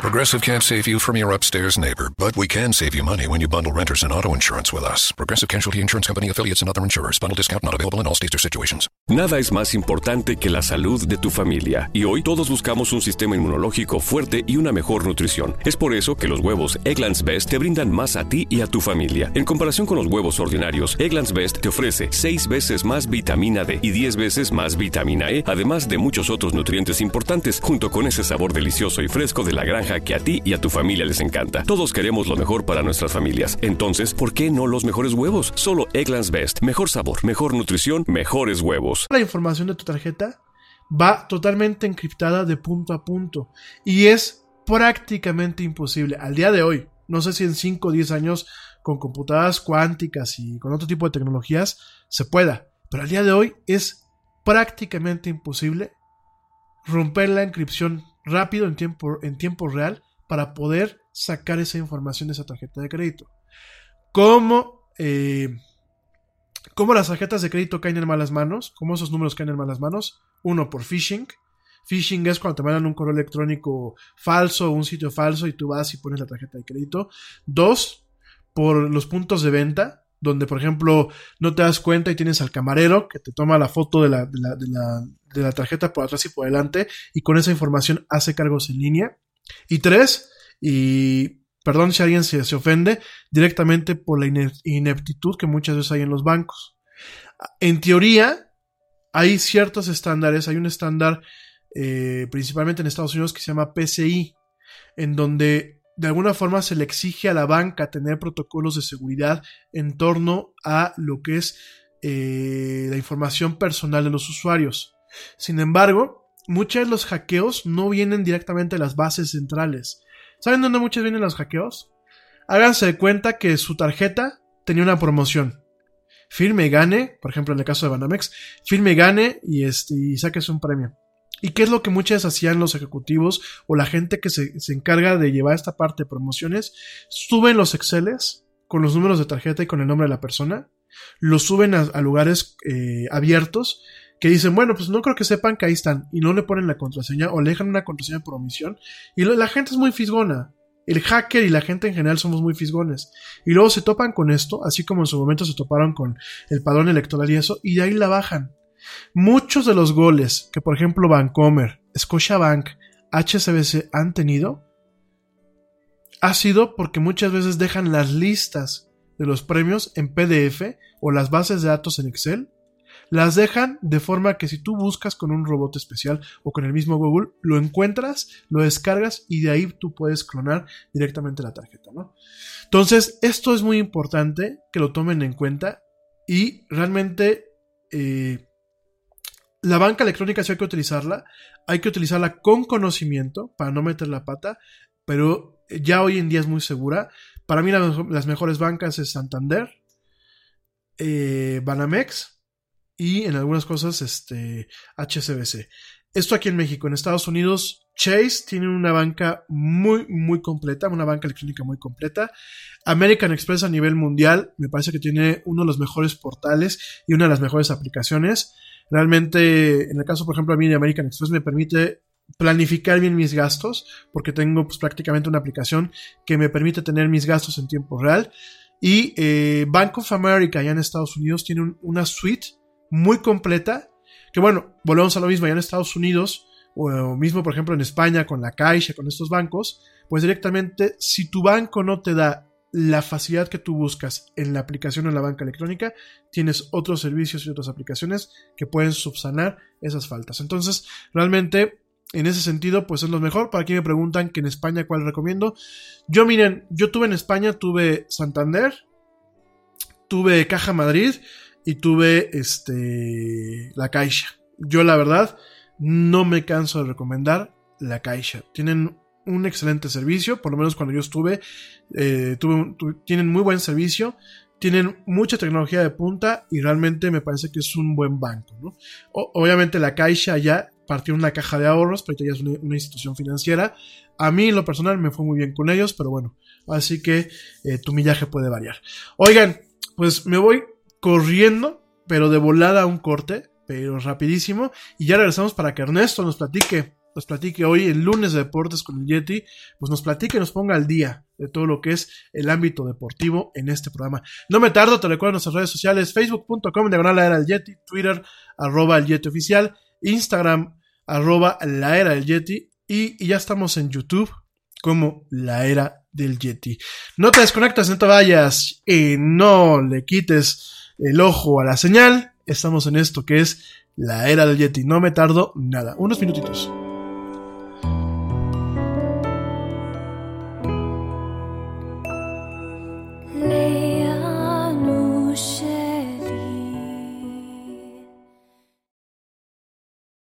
Yo, check this out. Este corte también es moderno. No te vayas.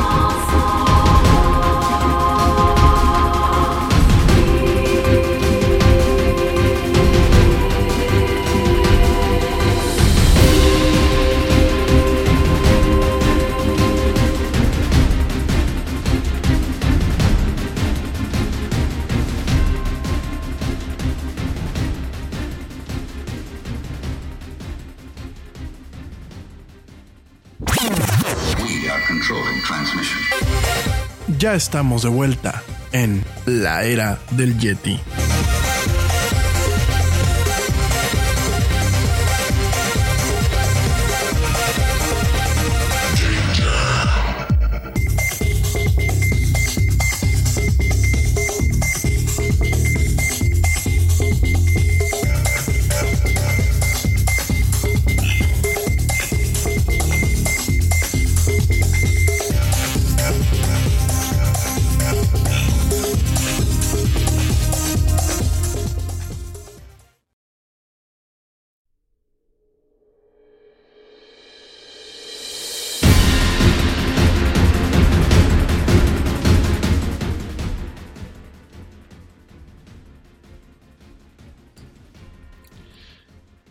Ya estamos de vuelta en esto que es la era del Yeti. Saludos a todos, saludos a Paco Guillén, saludos a mi amigo David Cepeda, que ya por fin nos está escuchando y viendo. Saludos a Dani Lubiana, a mi hermano allá hasta León, Guanajuato. Saludos a mi mamá, saludos a mi papá, saludos a Blanquita Chaya, saludos a toda la gente que me hace el gran, el gran honor de escucharme y ahora, ahora de aguantarme también en, en la vista, pues en esto que es la del Yeti. También algo que se me olvidó por el tema de traer aquí la cámara y todo. Eh, saludos a, pues, a mi equipo, a mi equipo eh, honorario aquí en la era del Yeti. Bueno, pues ya tenemos a Ernesto que va a estar platicando con nosotros de deportes ahorita. Y saludos a mi buen amigo George de Negre, que siempre también me está mandando notas y echando porras y correcciones en tiempo real. De verdad, mil, mil gracias. Y gracias por sus comentarios. Eh, no alcanzo a contestar todos, ni alcanzo a, hacerme la lista para mandar saludos. Mañana lo hago. Eh, tengan un poquito de paciencia. Oigan, es que esto de, de, tener la cámara aquí es como intimidante, ¿eh? Ya no me puedo sacar los mocos a gusto ni echarme aquí tipo Mero Simpson, quitarme la faja y que la panza se me, se me salga, pero bueno. No, oigan, pero entonces, ¿qué? ¿Les gustó el live stream? ¿Quieren que mañana lo vuelva a hacer? Bueno, pues mañana lo volvemos a hacer. En fin. Oigan, pues llegó el momento que muchos de ustedes esperaban en esta noche, la del Yeti, esta noche de lunes. Mi querido Ernesto Carbó, ¿cómo estás, viejo? Hola Yeti, hola. Yo, quieres, yo, yo, también soy parte del público, aunque participo los lunes y yo también quiero live stream. Así que por favor, live stream. Gracias, querido amigo. Pues bueno, déjame, me voy a apurar porque pues a ver si el siguiente lunes o el que viene tú también apareces directamente en la imagen. Déjame investigar cómo lo podemos hacer. Mi querido Ernesto, platícanos las notas del día de hoy. Perfecto, Yeti. Bueno, primero que nada, saludos a todo el auditorio y otra vez agradecer al, al titular de este programa, a Yeti, y comenzando por el abierto de Australia que dio inicio este 2 de enero y que va a concluir el 27 de enero de este eh, año ya en transcurso. Eh, para los que no sepan cuál es el abierto de Australia, hay cuatro Grand Slam en el tenis de en el tenis moderno, por así mencionarlo, que son el del Gran Premio de, de Australia, el de Inglaterra, que es el más conocido y el más importante, que es el de Wimbledon, que se juega en Londres, Después sigue el de París y concluye en Estados Unidos, en Nueva York. Eh, este nuevo, este Grand Slam de Australia se juega en, el, en la ciudad de Melbourne, en, ya dicha en la ciudad eh, australiana, en el Melbourne Park. Eh, hay que mencionar que los Grand Slam solo son los cuatro y los puntos que da en el ranking de la ATP son 2.000 puntos no podemos mencionar la cantidad ah, que se dispone hacia el ganador porque es dependiendo de los sponsors cada año. Eh, cambian a veces las tarimas. Puede ser de cemento, de plástico o de asfalto. Esta mes va a ser eh, pues cemento. Eh, hay que mencionar que en los en los Grand Slam no siempre puede ser cemento, también hay polvo de ladrillo, arcilla y en el de Londres, que es el más importante, se juega en césped. Eh, ahí en los anteriores, en el 2012 que se jugó los Juegos Olímpicos en Londres, se repartieron ahí las medallas y se jugó, por eso se dice que son el, pasto el pasto importante o el pasto eh, sagrado de Wimbledon porque es el más importante de los Grand Slam. Ya adentrándonos en los Grand Slam, como lo dije, dan 2.000 puntos y los los más sembrados, los más importantes eh, rankeados en esto son Novak Djokovic, que está en el 1, Rafael Nadal, Roger Federer, eh, apenas fue eliminado Andy Murray, que también vamos a comentar que ya declaró su retirada del tenis por bastantes lesiones. El oriundo de Glasgow perdió contra el Roberto Batista, que es un tenista eh, español, jugó tres sets y lo, perdió ante el, español. Eh, hay que mencionar que, que, el último campeón de este Grand Slam fue Roger Federer y en la vara eh, femenil fue Caroline Bosniaki. Así que tomemos en cuenta que es, es un, que están comenzando el año, los, los jugadores no vienen tan preparados, eh, vienen de un de unas vacaciones de días sabáticos, así que bueno, no esperemos tanto de los de los tenistas, ya está eliminado uno de los de los mejor rankeado, así que bueno, vamos a esperar. Puede dar la sorpresa el japonés Kei Nishikori, que a su vez siempre se ha entrenado en Florida, que es su base. De muchos tenistas, Florida es la base, pero en especial es. También está John Isner, el estadounidense, que también puede dar la sorpresa.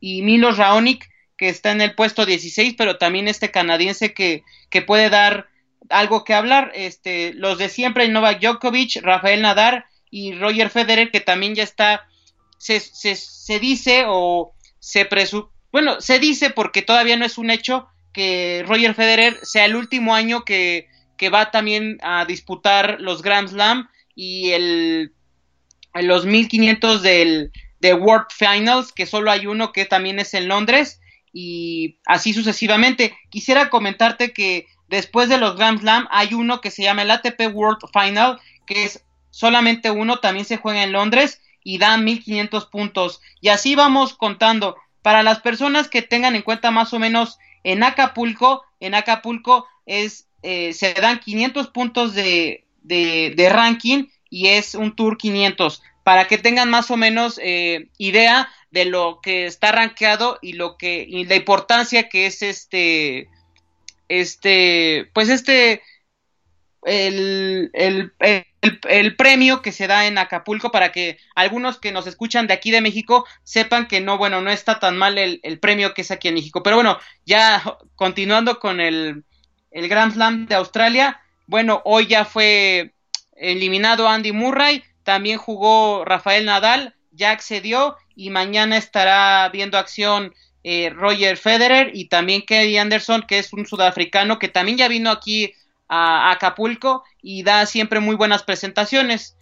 Así que bueno, estemos pendientes en los resultados subsecuentes, Yeti, para que el público no se pierda de este Grand Slam.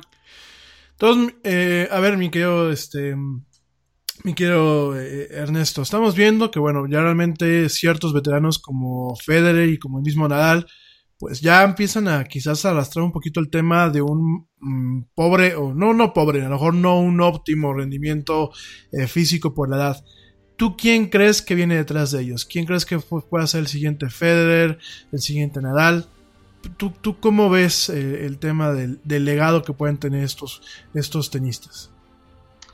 Es complicado, es complicado porque decir, mencionar que alguien puede, puede tomar la batuta de estos en especial eh, Roger Federer y Rafael Nadal. Si bien Novak Djokovic ya ha entrado en la historia del tenis porque ha ganado también muchísimos, muchísimos Grand Slam, creo yo que, que el tratar de, de comparar o de decir que alguien viene... En Target, la salud de todos es nuestra máxima prioridad. Por eso requerimos que todos usen mascarilla o alguna otra cubierta en el rostro, además de dar mascarillas y guantes para proteger a nuestro equipo.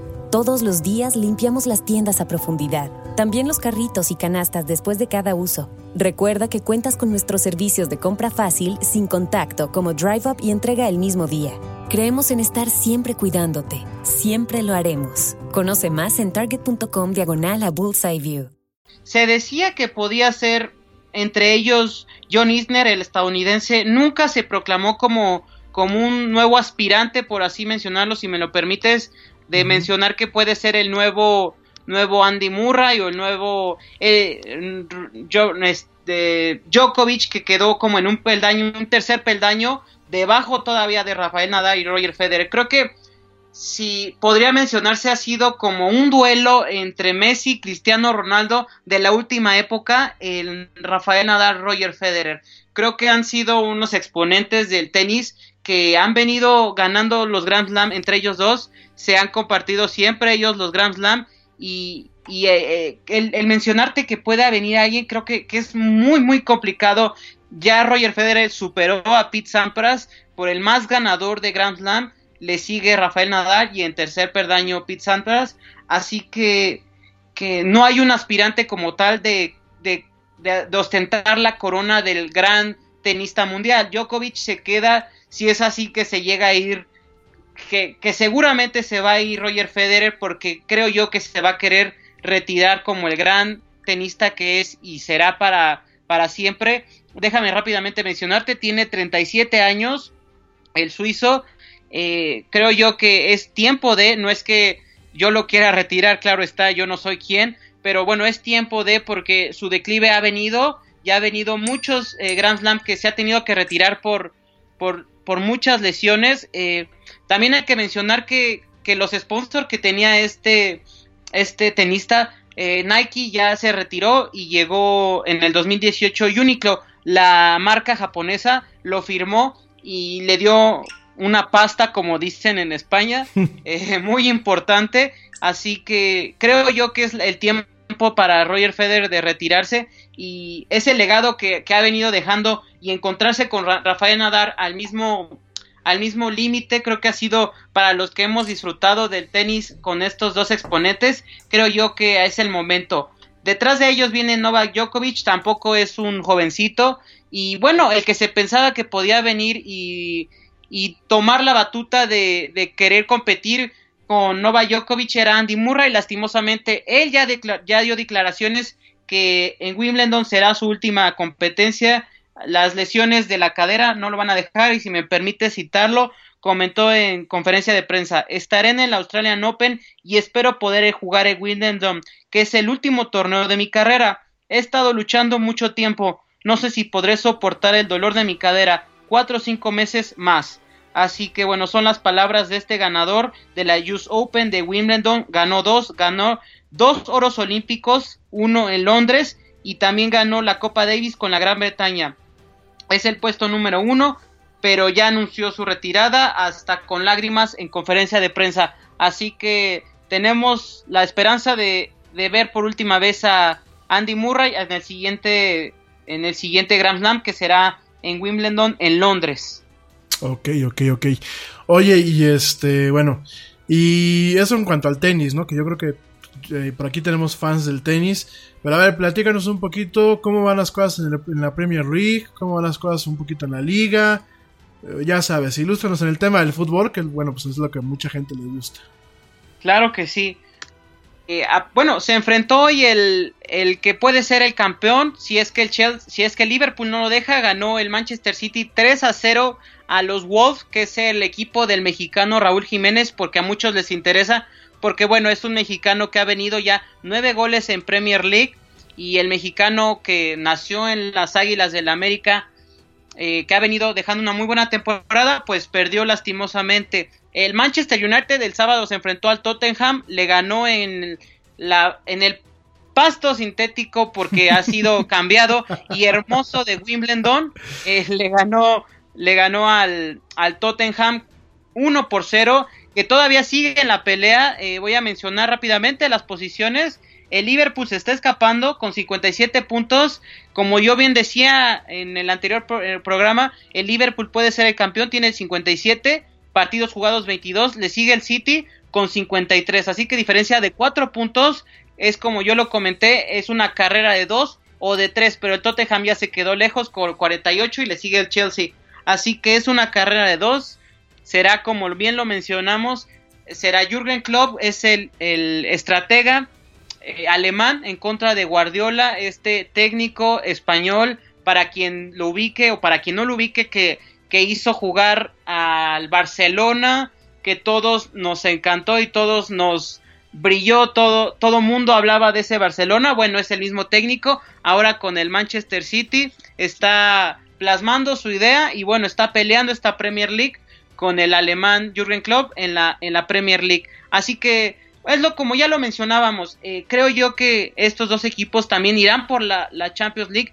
tienen equipos muy muy importantes, creo que la base y también la banca que tienen es impresionante, creo yo que los futbolistas de ambos clubes de, de titulares o de los que salen en la banca, creo yo que, que son exponenciales y creo que no hay equipos que le lleguen ni a su cartera ni a lo que ha conformado el, el Liverpool y el Manchester City. Así que Yeti, creo que estos dos equipos se jugarán, si no es que se jugarán nada más la Premier League, también, también la Champions League y que no nos espante que los podamos ver en una final de Champions League enfrentándose estos dos equipos de la Premier League en la final de Champions League.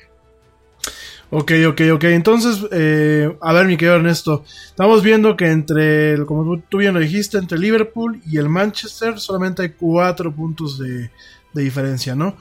Eh, tú, en base a tu experiencia, ¿a quién le vas? O sea, dime tu parte como periodista, ¿quién crees tú que gane eh, como periodista? Y bueno, tú si tú tienes alguna preferencia, pues danos aquí la, el pronóstico para la quiniela, ¿eh? Digo, ahí te apunten, a ver. Claro, eh, eh, la, la, quiniela estaría muy bien. Mira, creo yo, eh, desde el punto de vista eh, profesional, creo yo que el Liverpool tiene, tiene ventaja de cuatro puntos. Todavía queda un.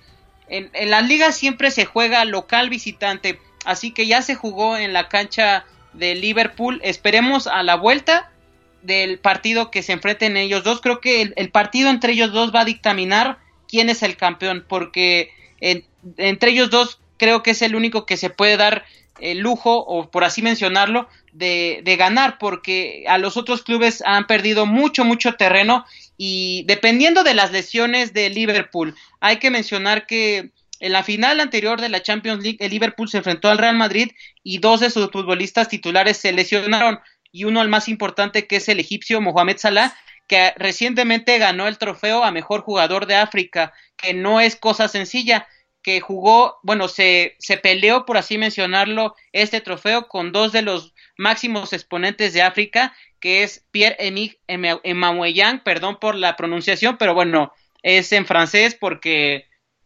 el, el nombre es en francés, así uh -huh, que bueno, uh -huh. si me permites es así, y también Sadio Mané, que es este, también juega en el Liverpool y es senegalés y se quedó el, el, trofeo de mejor futbolista africano, Mohamed Salah. Eh, creo que el tridente que tiene Liverpool es, es impresionante. Estos tres futbolistas han metido goles a, dar y servir. Eh, por la derecha, Mohamed Salah, el ya mencionado, un centro delantero que se llama Roberto Firmino, es brasileño que, que pues, te puede jugar de poste, de poste que, que aquí quiero mencionar, que recibe el balón y puede distribuir balones, pero también se puede él crear la jugada y definir. Es, es un futbolista muy, muy, muy, muy útil, por así mencionarlo. Y, y, por parte del Manchester City, bueno, este cuadro que, que aparte de millonario, porque es, es impresionante el cartel que tiene este, este equipo. Adelante, bueno, mencionar Sergio Agüero, que jugó en el Atlético de Madrid. Kevin De Bruyne, que es magnífico, volante de Bélgica. Ryan Mares, que es un futbolista de Argelia, que salió campeón con el Leicester City.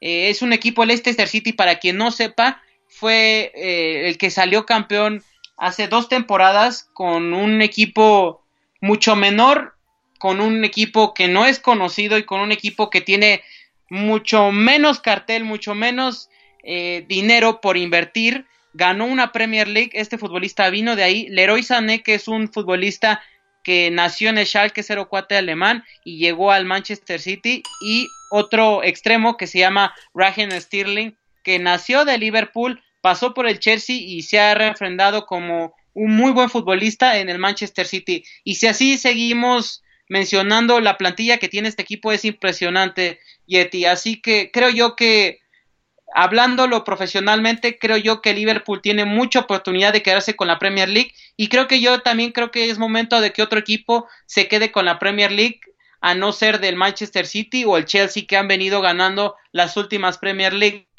además del Leicester City que dio la campanada por así mencionarlo. Así que creo yo que si el Liverpool juega bien sus cartas, si el Liverpool no tiene las lesiones que la temporada pasada, creo yo que el Liverpool se va a quedar con la, la Premier League y tal vez con la Champions League.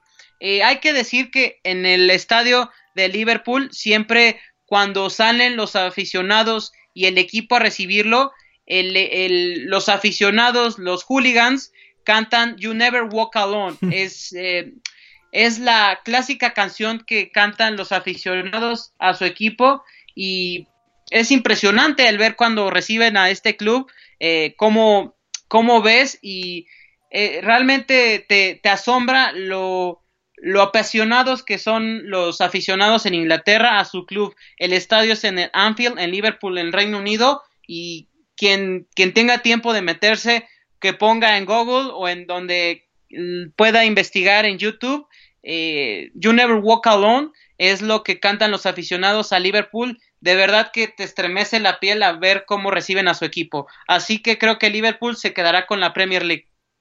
Ok, ok, ok. Y eh, obviamente tú lo ves directamente ya en la Champions, ¿no?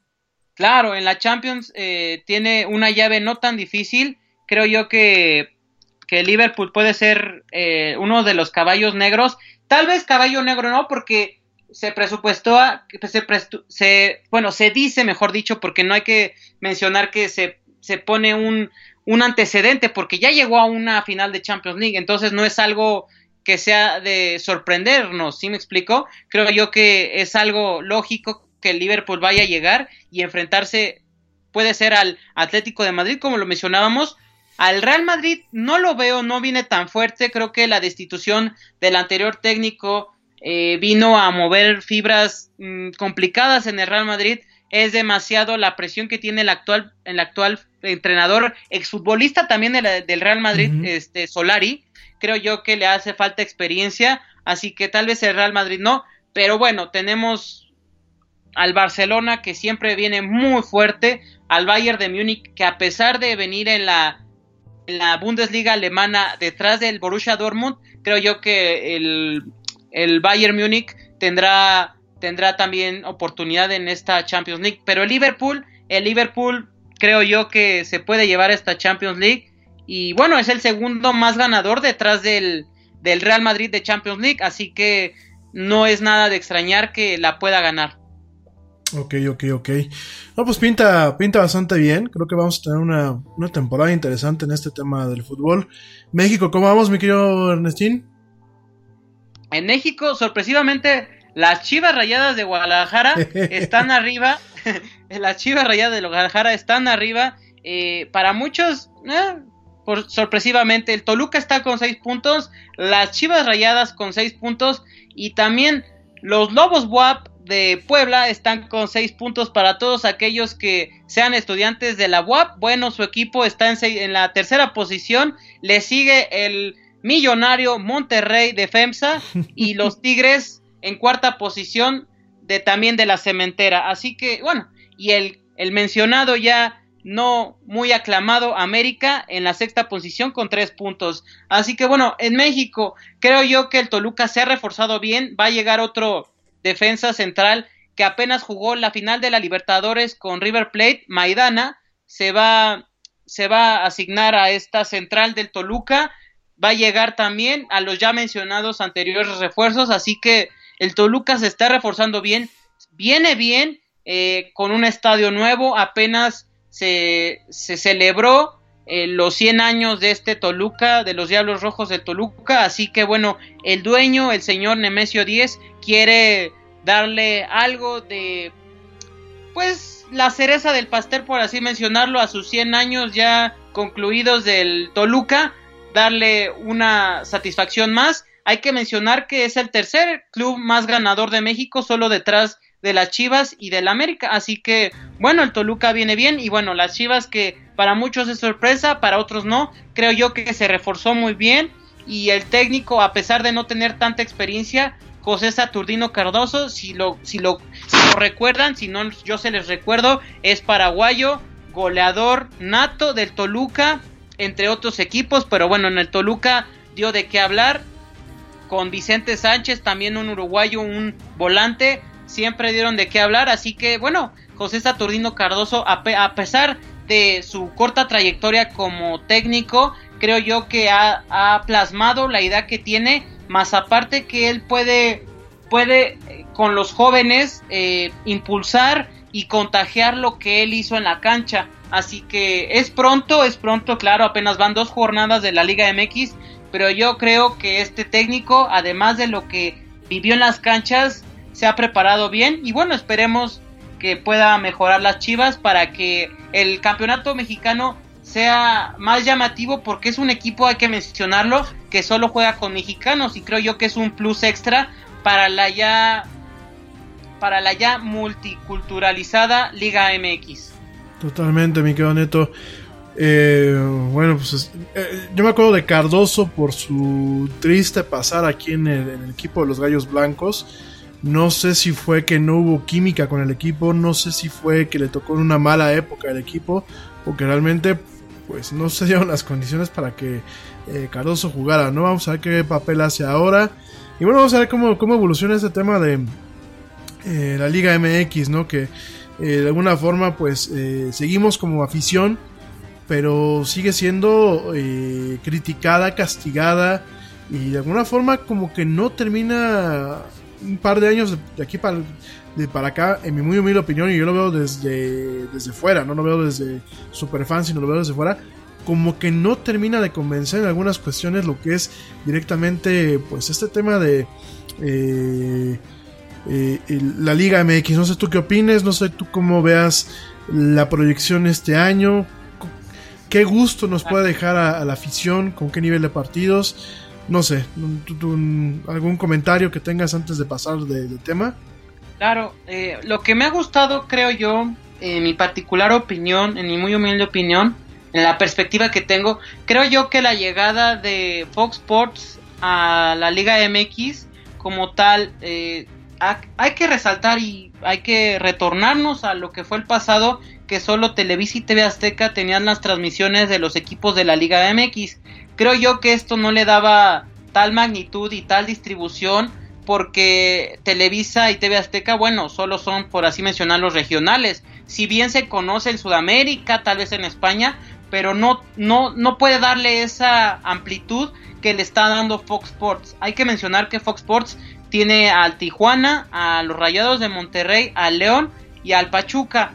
Eh, esta Fox Sports televisora estadounidense tiene, bueno, pues se transmite en todo Sudamérica y en partes de Asia y en partes de Europa. Así que si queremos, por así mencionarlo, en el, en el detalle de distribución y de mayor proyección a la liga, creo, creo yo que el que llegue una televisión de paga, pero que te puede dar distribución a nivel mundial, creo que eso es un plus. Eh, creo que también hay que decir que hay demasiados extranjeros, creo yo, eso sí. En la última final, rápidamente a mi memoria me viene que los únicos mexicanos eran un portero, que era por Cruz Azul Corona. En la defensa central jugó un chileno, Limnowski, Pablo Aguilar, que eran los dos son extranjeros, uno chileno, uno paraguayo. Quizás, bueno, Adrián Aldrete, que ya no es muy joven, los dos laterales mexicanos, un contención y párale de contar por parte de Cruz Azul. Bueno, un volante que es la nueva joya, por así mencionarlo, Roberto Alvarado. Y por parte del América, a mí me sorprendió muchísimo, la mayoría extranjeros, desde el portero, quizás, bueno, el centro delantero Oribe Peralta, ahorita ya está jugando Henry Martín que You heard that safe drivers get rewarded with Snapshot from Progressive, so you went online to check it out. But then you saw an ad for a vintage baseball cap, and now you find yourself checking the stats of that team's second baseman in 97, wondering why his stolen base total dropped after his rookie season. Wonder how much his rookie card is worth. Yes, they said it was easy to save money with Snapshot from Progressive, but they forgot about the rest of the internet. Progressive Casualty Insurance Company and affiliates. Snapshot not available in California, North Carolina, or from all agents. Te preocupas por la salud de tu familia y hoy un sistema inmunológico fuerte y una mejor nutrición son más importantes que nunca. Es por eso que los huevos Egglands Best te brindan más a ti y a tu familia. En comparación con los huevos ordinarios, Egglands Best te ofrece 6 veces más vitamina D y 10 veces más vitamina E, además de muchos otros nutrientes importantes, junto con ese delicioso sabor fresco de granja que a ti y tu familia les encanta. No son tiempos ordinarios, entonces, ¿por qué darle a tu familia huevos ordinarios? Solo Egglands Best. Mejor sabor, mejor nutrición, mejores huevos. Es un es un futbolista nativo de, de Tijuana y que está jugando en la delantera. Pero creo yo que sí, eh, la parte de, de, futbolistas extranjeros creo que sí es una, un punto a mencionar que sí se debe, se debe terminar. Yo no estoy en contra de, de los extranjeros porque si vemos la liga que más, que más se consume y que más da números positivos, por así mencionarlos, en el, en el sentido económico, es la Premier League.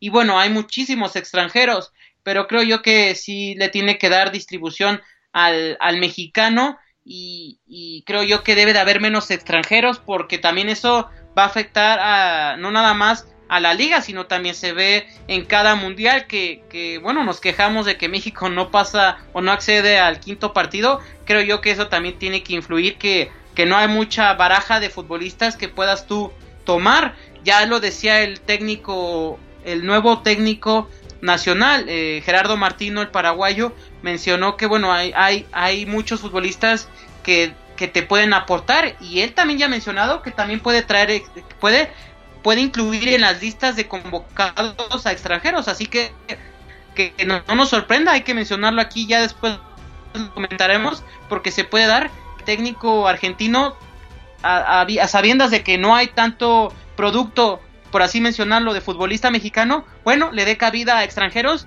y, eso va a ser un tema a platicar y va a ser tema de portada por muchos días que le dé oportunidad a otros futbolistas, pero bueno, es lo que se está generando con tanto extranjero.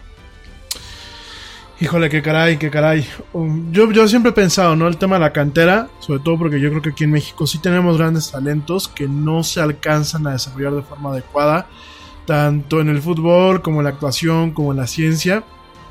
Creo que es hora de dejar de ser un poco, eh, un poquito menos malinchistas. Eh, creo que se cae mucho en el cliché de decirlo, pero realmente al final del día no lo hacemos. Entonces me parece muy puntual lo que dices, qué bueno que haces estas acotaciones. Vamos a estar atentos a, a realmente ver cómo funciona ahora la, Liga MX. Como tú dices, yo también considero que, bueno, pues el tema de que Fox Sports le haya, le haya entrado al quite, pues obviamente da un poco más de dimensión, le da un poco más de riqueza a la captación mediática y sobre todo al comentario, ¿no? Tenemos otra pues, a personas que lo pueden odiar, o lo, o puede uno querer, pero por ejemplo, personas como eh, José Ramón Fernández. José Ramón está en, en, ESPN o en Fox Sports, antes de que era una tontería. En ESPN, sí. El, ah, entonces la el, el periodista bueno, está en ESPN. Este, ¿Quién está en Fox Sports? Orbañanos, ¿no? Orbañanos, André Marín. Uf, bueno, ¿a quién? Eh, omitan lo que dije lo último, ya estaba yo aquí este, galileando un poquito. Oyen, mi estimado asesino, este, de hablarlo. Perdónenme por, por mi, mi, galileo del momento. Oigan, amigos, y platícanos del Super Bowl. Ya se nos viene el Super Bowl. Sí, Yeti, ya va a ser la 53 edición del Super Bowl. Nada más rápidamente, antes de adentrarnos en esto, quiero, quiero mencionarlos para quien todavía tenga ganas de posiblemente asistir a este Super Bowl en su 50, en el 53 aniversario. Eh, la módica cantidad de 99 mil pesos es lo que se estima que te puede costar un partido de Super Bowl en Atlanta, Georgia. Así que a toda la audiencia de la era del Yeti que se quiera animar a ir a Atlanta y, y gastarse unos centavitos, como ya lo repetí, la módica cantidad de 99 mil pesos, más o menos. Eso les va a costar, incluidos el hotel y otras situaciones, está evaluado en eso y tampoco les va a tocar un asiento en los primeros, ¿verdad? Les va a tocar un asiento un poquito arriba, así que bueno, ese es el precio especial por ir al, nuevo estadio Mercedes-Benz que está en Atlanta, Georgia, que es para fútbol, pero también lo van a incluir como siempre en Estados Unidos cuando hacen un o tienen un nuevo estadio que se lo muestran al mundo. Bueno, esta es la oportunidad del Mercedes-Benz para que todo el mundo lo conozca y eso es rápidamente por la parte financiera, por así mencionarlo, que es lo que te puede costar un viaje a Atlanta para ver el Super Bowl. No, pues es como, como quitar un pelo al Yeti, ¿no? oh, está cañón, está cañón el tema del, del, del, deporte. La verdad son yo lo decía, ¿no? lo platicábamos el año pasado, ¿no? Cuando decíamos de lo que hayan tenido que suspender el partido aquí en México por el tema del pasto y en el, en el Estadio Azteca, ¿no? Yo creo que son eventos muy mediáticos. Yo siempre he pensado, y bueno, en algún momento me acuerdo que lo llegamos a ver en la carrera, ¿no? El tema del, fútbol americano como un eh, deporte netamente hecho para la televisión, ¿no? Y sobre todo para el tema del prime time que le llaman allá en Estados Unidos, lo que es la hora premium aquí en México, este horario estelar. Entonces, pues sí, bueno, vaya, este, ¿qué podemos decir? Pues hay que, lo vamos a ver desde la comodidad de la casa cada quien, ¿no? Yo creo que últimamente, pues no, está el horno para bollos. Los que sí tienen chance de ir, enhorabuena, nos mandan fotos, nos presumen, nos mandan video. Pero pues para el resto de las personas, de los restos de los mortales, los pues desde casita. Y platícanos del Super Bowl. ¿Qué podemos esperar, mi querido Ernesto? ¿Tú quién crees que al final termine jugando? ¿Cómo ves el line-up? Platícame un poco, ¿quién va a tocar ahora en, el medio tiempo? Sí, estará Maroon 5, eh, mm, ya está, ya, ya, ya está dicho, estará este grupo estadounidense, por, bueno, creo yo que han estado como Michael Jackson, creo que necesita estar a la altura y creo que Maroon 5 está a la altura de este, de este Super Bowl, de este Super Tazón, y bueno, estará este grupo de pop en, el medio tiempo del Super Bowl. Eh, los que van a estar por la American Football Conference estará Kansas City, los Chiefs se enfrentarán a los Patriots de Nueva Inglaterra. Y por el otro lado, por la National Football Conference estará del este, eh, los New Arms, los Saints se enfrentarán a Los Ángeles. Eh, tenemos también rápidamente las fechas para que sepan. Los los Patriots y los Chiefs se enfrentarán el próximo domingo a las 5.40 para que tomen sus libretas y los horarios para quien quiera ver esos partidos. Bueno, ya está. Y por el otro lado, a las 2 se enfrentarán los Ángeles contra New Orleans, los Saints. Así que bueno, ¿quién va a estar? Bueno, eh, es complicado mencionarlo. Rápidamente te digo lo que dijo Tom Brady. Dijo, será un gran juego. Son un buen equipo, jugamos contra ellos este año y sé que todos dicen que estamos arriba de ellos y apenas nos podemos partir en dos. Así que ya veremos, será divertido. Así que bueno, un, un referente como Tom Brady creo yo que te da a entender que, que no está nada dicho y que, que como todo, como Messi, como los, los futbolistas, lo, bueno, los deportistas que saben que son de élite, es, es complicado decir que, que pueden acceder fácilmente. Creo que eh, está en una en opinión ecuánime, este histórico eh, eh, jugador de la NFL ya histórico, eh, creo yo que es, un, es una opinión que dice, bueno, no estamos todavía totalmente en el Super Bowl, en el Super Tazón, y hay que jugarse, y, y creo que eso es un, un apunte importante para todos los que pensaban que, bueno, que ya está dicho o está hecho. No, pues pinta interesante, digo, ya estaremos en algunos días, ¿no? ¿Cuándo se juega el Super Bowl una vez más? El 3, el 3 de febrero se juega en Atlanta, Georgia. Eh, como siempre es un, un espectáculo, porque yo no, yo no mencionaría, yo no lo mencionaría, es un partido. Creo yo que ese entorno es espectacular, es un espectáculo, por así la palabra lo dice, porque eh, aparte de que te muestran al medio tiempo un, un, ¿cómo, mencionarlo? Un, es que cada, cada año te sorprenden con lo que te presentan los grupos o el artista que se presenta y lo que dan en los juegos. Eh, así que bueno, esperemos tener un supertación digno de, del nuevo estadio de Atlanta, Georgia. Y, creo yo que se lo puede quedar este año eh, Nueva Orleans. Creo yo que los Saints pueden dar de qué hablar. Y bueno, creo yo que también para Tom Brady, que, que ya se decía que se iba a despedir, ya se estaba diciendo que este, que este veterano eh, deportista ya se iba a despedir. Y bueno, creo yo que si ganase un supertazón sería digno para también, como ya lo mencionábamos, de Roger Federer, etcétera, etcétera, para que él se pudiese despedir y, y, y bueno, adentrarse en los historias del, del la, la NFL. Pues sí, así que en, el Salón de la Fama, ¿no? En los anales de la historia. El Salón de, la Fama. Saludos, este, rápidamente aprovecho, dice, saludos a mi primo Edgar, allá hasta Guatemala, Edgarín, te mando un fuerte abrazo, dice que los Leones de Detroit jugando en el estadio de Mercedes-Benz, no bueno, pues, Así están las cosas. Saludos también a Irving Tapia, que me dice que por qué traigo el audífono tan chistoso. Lo que pasa es que se volvió el pequeño detalle de que pues a Ernesto solamente los, lo tengo en, en, esta computadora, la que está aquí de este lado, que es donde transmitimos, y no tengo audio a esta computadora, que es donde estamos haciendo el live streaming. Entonces, pues tuve que quitarme el micrófono que tengo aquí de solapa y ponerme aquí, aquí en el audífono para que bueno, pues ustedes puedan escuchar. Saludos Irving, saludos a eh, Luis Soto, saludos a eh, José Carlos Valencia, dice que nunca le mando a saludar. José Carlos, pues nada más me pones una manita siempre en los mensajes y luego se me acumulan y pues llego y ya no, no, no lo veo. Pero saludos, mi querido José Carlos. Obviamente, saludos a. a eh, espérenme, espérenme, se me mueven aquí. A Lenny. Lenny Sedano. A su madre, bueno, Lenny Sedano. No lo digo de mal, eh, nada más que no sé si es tu nombre viejo o, realmente. Este, bueno. Eh, saludos a Luis Chávez. Antonio Flores, a Mauricio Perea, a Francisco Torres, a Paulina Olivera, a Luis Franco, a Mauricio Palomino, dice que me vuelve a enojar como la, la semana pasada. No, Mauricio no me va a enojar. Ya estoy, estamos tranquilos, así que estamos aquí bebiendo tranquilos. Aparte, si ya va a tener aquí monitoreo de la cámara, pues yo no puedo hacer mi berrinche, ¿no? Este. Ah.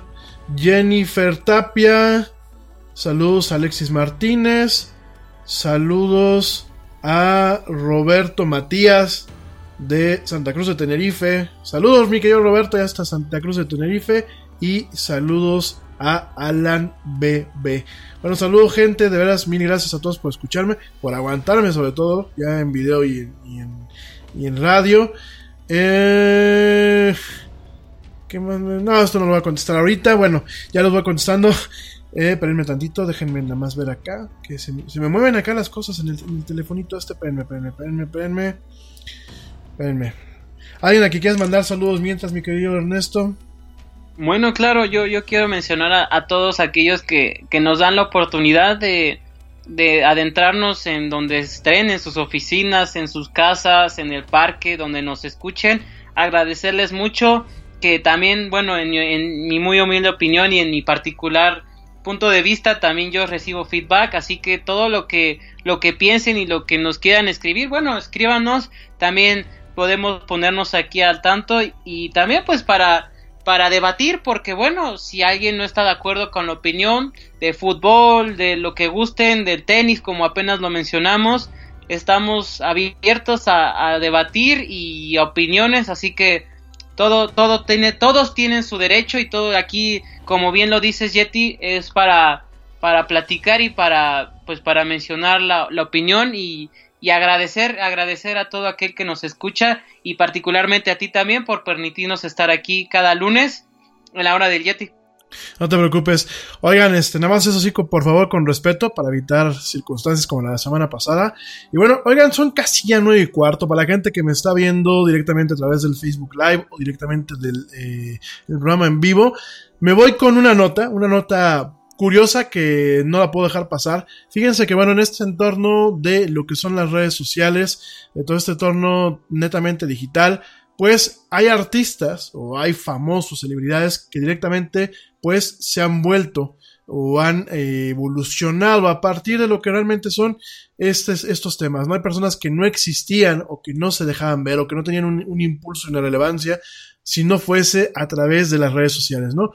Uno de esos casos, sin lugar a dudas, me parece que es una de las hermanitas de las Kardashian, que es Kylie Jenner. Si bien la mamá Kardashian, que siempre vamos a platicar en este programa con todo el respeto del mundo, Chris Jenner pues ha eh, regenteado bien a sus hijas. Digo, vamos a decir las cosas como son. La señora Chris Jenner, pues me parece que es una, es una un cerebro, porque aparte de regentear bien a sus hijas, bueno, no fue, fue muy lista, porque regenteó bien a sus tres hijas Kardashian, que son hijas del abogado, del abogado que eh, en su momento defendió a OJ Simpson. Ya después lo platicamos, ¿no? Tiene otras hijas, eh, las hijas Jenner y un hijo Jenner, que son hijos del, que era un atleta, un atleta que ganó, que ganó creo que una medalla de oro en Los Ángeles, cuando fue las Olimpiadas de Los Ángeles, ¿no? Pero la señora es tan, tan, perdónenme la palabra, es tan cabrona, tan, tan inteligente, que pues hasta su marido lo hizo que se convirtiera en mujer para poderlo regentear, ¿no? Ya saben que pues el señor Jenner se le quebró la varita dijo ya no me gustan las mujeres, yo me siento mujer y total que pues hubo una transformación total, ¿no? Y pues la señora se ve que le saca jugo a, a este personaje, ¿no? Y esta muchacha Kylie Jenner, Kylie Jenner que bueno pues este, junto con su hermana se dedican un poquito al tema Kendall Jenner, se dedican al tema del modelaje, realmente han crecido o han tenido una popularidad no tanto por eh, su aparición en los programas de televisión, estos de Meeting Up, Keeping Up with the Kardashians y estos programas que, bueno, pues este, eh, en ocasiones este, dicen que pueden dejarlo uno más tonto lo que ya está, por donde se interprete. Aquí la cosa es que, bueno, Kylie Jenner, pues siempre ha sido una celebridad, sobre todo en el plano digital, ¿no? Ya el año pasado platicábamos cuando la señorita Kylie Jenner dijo que ya no le llenaba, ya no le llenaba este, Snapchat, y bueno fue un acabose con el tema de Snapchat. De hecho, se cayó la acción, empezó a haber una inmigración de usuarios. Y ahora te platico esto, nada más para que dimensionemos lo que y retomemos un poquito el tema de lo que platicábamos al principio, ¿no? El, el, uso, abuso y el uso correcto de lo que son las redes sociales. Y aquí te lo platico esto, ¿por qué? Porque directamente eh, la señorita Jenner, pues este, ya por ahí eh, tuvo un bebé y toda la cosa, pero alguien, alguien en plan de broma, un, colectivo, una persona que se hace llamar The Egg Gang, o la banda de los huevos, y bueno, interpreten ahí con todo el significado de la palabra. Directamente esta banda de Egg Band subió una foto, una foto con un huevo, una foto de stock con un huevo prácticamente bachoco, un huevo dorado, este, directamente lo subió y le dijo que la idea era rebasar lo que era la popularidad de un post de Kylie Jenner, ¿no? Y en este caso, en este caso, tal cual, un post con un huevo, que es una imagen de stock, ¿eh? no crean que es un huevo ahí agradable o haciendo algo, es, un huevo huevo. No, por aquí me dicen que si es huevo cartoon, no. Es un huevo huevo, es un huevo de, de, de, de, de una fotografía de stock, de estas, de estas librerías de imágenes, ¿no? Este huevo directamente acaba de usurparle la popularidad a esta muchacha Kylie Jenner, ¿no?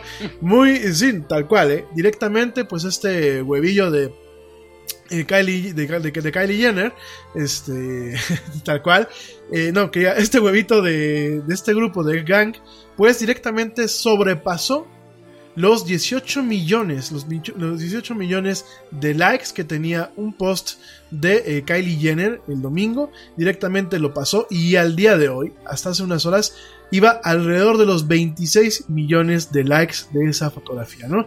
Entonces, eh, y es muy chistoso, ¿no? Es muy chistoso porque directamente eh, en una historia, en una historia de Instagram, para responder o hablar sobre esta pues no puedo decir un triunfo, es que esto es ridículo, lo, de un huevo que le quita el, triunfo a, Digo, ya con todo respeto, ¿no? Ya de por sí es, ridículo, pues prácticamente eh, olerle los pedos de forma virtual a la señorita Kylie Jenner. Perdónenme las palabras, pero es que eh, el tema de la fanaticada a veces así es, por donde se ve el tema de la fanaticada, ¿no? Y es muy chistoso porque nos topamos a este caso con, con la señorita Kylie Jenner, en donde pues un huevo ahora es más popular que ella. Y la señorita Kylie Jenner, en vez de, agarrar y decir X, le entra al juego, ¿no? Le entra al juego y pone directamente en su, en su, en su timeline de ahí de, de Instagram, pone un post que dice Kylie cuando ve que el récord mundial de likes de un post directamente lo rompe una cuenta de un huevo. Se ve a la señorita Kylie Jenner con sus lentes, con todo el rollo en el video tirándolo al piso y esperando a que se rompa, ¿no? Entonces, y, diciendo, toma eso, pequeño huevo, ¿no? Y el dueño, el dueño de la cuenta, el dueño de la cuenta de Gang directamente dice que esto es una locura, que vaya tiempos para estar vivos, ¿no? Y realmente, miren, más allá del pitorreo, más allá de, de la competencia que pueda haber entre los influencers y esos temas, bueno, aquí, aquí en México, para la gente que no lo sepa, aquí en México ya tenemos a un influencer que está luchando por la gobernatura interina de lo que es el estado de Puebla, quien hace en diciembre justamente en el estado de Puebla, la gobernadora que tenía pues algunos días de haber llegado a, la gobernatura, de haber sido pues ya de alguna forma eh, liberado su, mandato, porque bueno, fue un tema un poco controvertido. Eh, a los pocos días de, pues, de declararse gobernadora, ¿qué es lo que pasa? Directamente el helicóptero donde iba ella y su esposa misteriosamente se cae, ¿no? Y la cosa es que, bueno, ahorita hay un, hay un vacío de poder en el cual pues no está, eh, no tiene el estado de Puebla, no tiene un gobernador, ¿no? Entonces, ¿qué es lo que pasa? Pues bueno, directamente eh, ahorita se tiene que escoger un gobernador interino, en lo que se convocan elecciones y todo el rollo. Y tenemos aquí un personaje, un personaje que se llama Luisito, y su canal y su personaje es Luisito Comunica, en donde directamente Luisito se está postulando para ser gobernador interino de Puebla, ¿no? Eh, sí, sí, eh, aquí ya vi la, reacción de Ernesto, por aquí se veían, miren, yo no, no, no quiero criticar porque a lo mejor el día de mañana no vaya, no vaya a estar escupiendo yo y van a ir al Yeti haciendo proselitismo, ¿no? Que no creo porque siempre lo he dicho que yo creo que dedicarse a la política es como vender ligeramente el alma a Satanás, ¿no? Y pues este... Satanás a mí no me ha hecho una buena oferta para vender mi arma, ¿no? Quizás si me la hiciera, pues ya estaría yo en eso, ¿no? Pero aquí la cosa es eh, cómo hemos llegado a un momento en la historia del ser humano en donde hemos perdido un poco la línea y la dimensión de realmente los méritos por los que alguien debe tener una fama o un reconocimiento, ¿no? Y en este caso, bueno, pues Kylie Jenner, mm, eh, a mí me parece que es una muchacha bonita, pero eh, este tema de, ser inmensamente popular, nada más porque sale enseñando las nachas y haciendo escándalos allí en, en, el programa con sus hermanas, pues digo, oye, a ver, el otro día me decían a mí, oye, Yeti, es que hablas mucho de la pornografía y los niños qué van a decir y eso. Comadre, pues es que es más fácil. O sea, pornografía, ok, tenemos ahí un acto implícito sexual, pero no digan que ver un, capítulo de las Kardashian y luego dejan a las niñas de 8 o 9 años viendo esos programas que al rato este, traen unos rollos aquí de mamá, no quiero 15 años, quiero que me, que me regales unas boobies, este, una cirugía de unas boobies, ¿no? O sea, no es mentira, ¿eh? No estoy exagerando. Por ahí otro día me tocó escucharlo. De hecho, tengo una conocida que para un cumpleaños suyo lo que se hizo fue operar la nariz, ¿no? Entonces, este, yo creo que hay que empezar a dimensionar en buen plan, ¿no? No digo que no nos entretengamos y me parece que el tema de un huevo que supera en popularidad a Kylie Jenner tiene muchísimas lecturas, tiene, nos tiene mucho que decir, pero neta, vamos, vamos dándole una proporción, ¿no? O sea, vamos dándole... Sí, yo, yo, yo como Yeti o como, como, como comunicador, por supuesto, que tiene una gran audiencia y que, y, que de alguna forma la palabra de Yeti se perpetúe por todas partes los rincones digitales. Pero de eso a que pase todo esto, digo, está cabrón, ¿no? Eh, me parece. Me parece un tanto lamentable este. Este tema de conchudez digital. De conchudez digital y de conchudez postmodernista. Porque yo creo que ya no estamos viviendo en la modernidad. Me parece que estamos viviendo en la postmodernidad, ¿no? Entonces, no soy quien para tocar las puertas de esta forma. Yo quizás tenga gustos que a lo mejor son criticables. Eh, digo, de hecho, pues algunos de ustedes a lo mejor ya pueden ver aquí parte, ¿no? Pero ahí hace rato me decían, oye, ¿y esos cochecitos que tienes atrás qué son, no? Oye, esto, ya, ya mañana les diré, día con día les voy a ir diciendo un poquito de lo que tenemos aquí en, en el estudio, ¿no? Pero sí la cuestión al final del día es, yo creo que tenemos que empezar a darle un valor adecuado a las cosas. No desgarrarnos las vestiduras, no cortarnos las venas, no ponernos castrosos como Lisa Simpson, porque yo creo que hemos llegado a un nivel en donde todos tenemos cierto grado de Lisa, de Lisa Simpson hoy en día, ¿no? Yo lo, veía un, episodio de Los Simpsons, que por cierto, pues yo sí ya me, quedé como, como este, como el abuelo. Realmente a mí los capítulos viejos de Los Simpsons, con el doblaje latinoamericano original, para mí, la, la, neta, yo creo que ahorita ya, ya, llegamos a un lugar en donde Los Simpsons, pues ni el doblaje en el caso de Latinoamérica cuaja, ni ya los capítulos. Yo creo que ya es un animal enfermo, ya eutanícenlo. Prefiero yo quedarme con los recuerdos y seguir viendo capítulos viejos que los capítulos nuevos. Pero yo creo que Lisa Simpson fue el primer, yo creo que fue un adelanto del hipster millennial eh, castroso que tenemos hoy en día. El otro día había un capítulo y decía, cabrón, es que Lisa Simpson dan ganas de, de quitarle lo amarillo a cachetadas y decirle, está padre lo que dices, pero no te cuajes tanto en la textura yo creo que tenemos que hacer un par de aguas y, ok, ni clavarnos tanto en la textura, pero sí decir, güey, estamos mal en la forma en la que realmente no hemos construido una meritocracia. Hoy en día, díganme, prácticamente no hay un país, eh, por lo menos de los países americanos y buena parte de los países europeos, donde realmente hablemos de una meritocracia como tal. Donde si realmente al Yeti va a tener eh, audiencia, pues es porque el güey no, no galilea tanto, o sea, no, no se echa tantos galileos. Y, y, y, y dentro de lo que cabe dice cosas que si no son la neta, por lo menos hace que la gente piense un poquito o, o, o, investigue, ¿no? Ay, pinche Yeti, ya se echó un guayabazo, un galileazo, déjame lo corrijo, ¿no?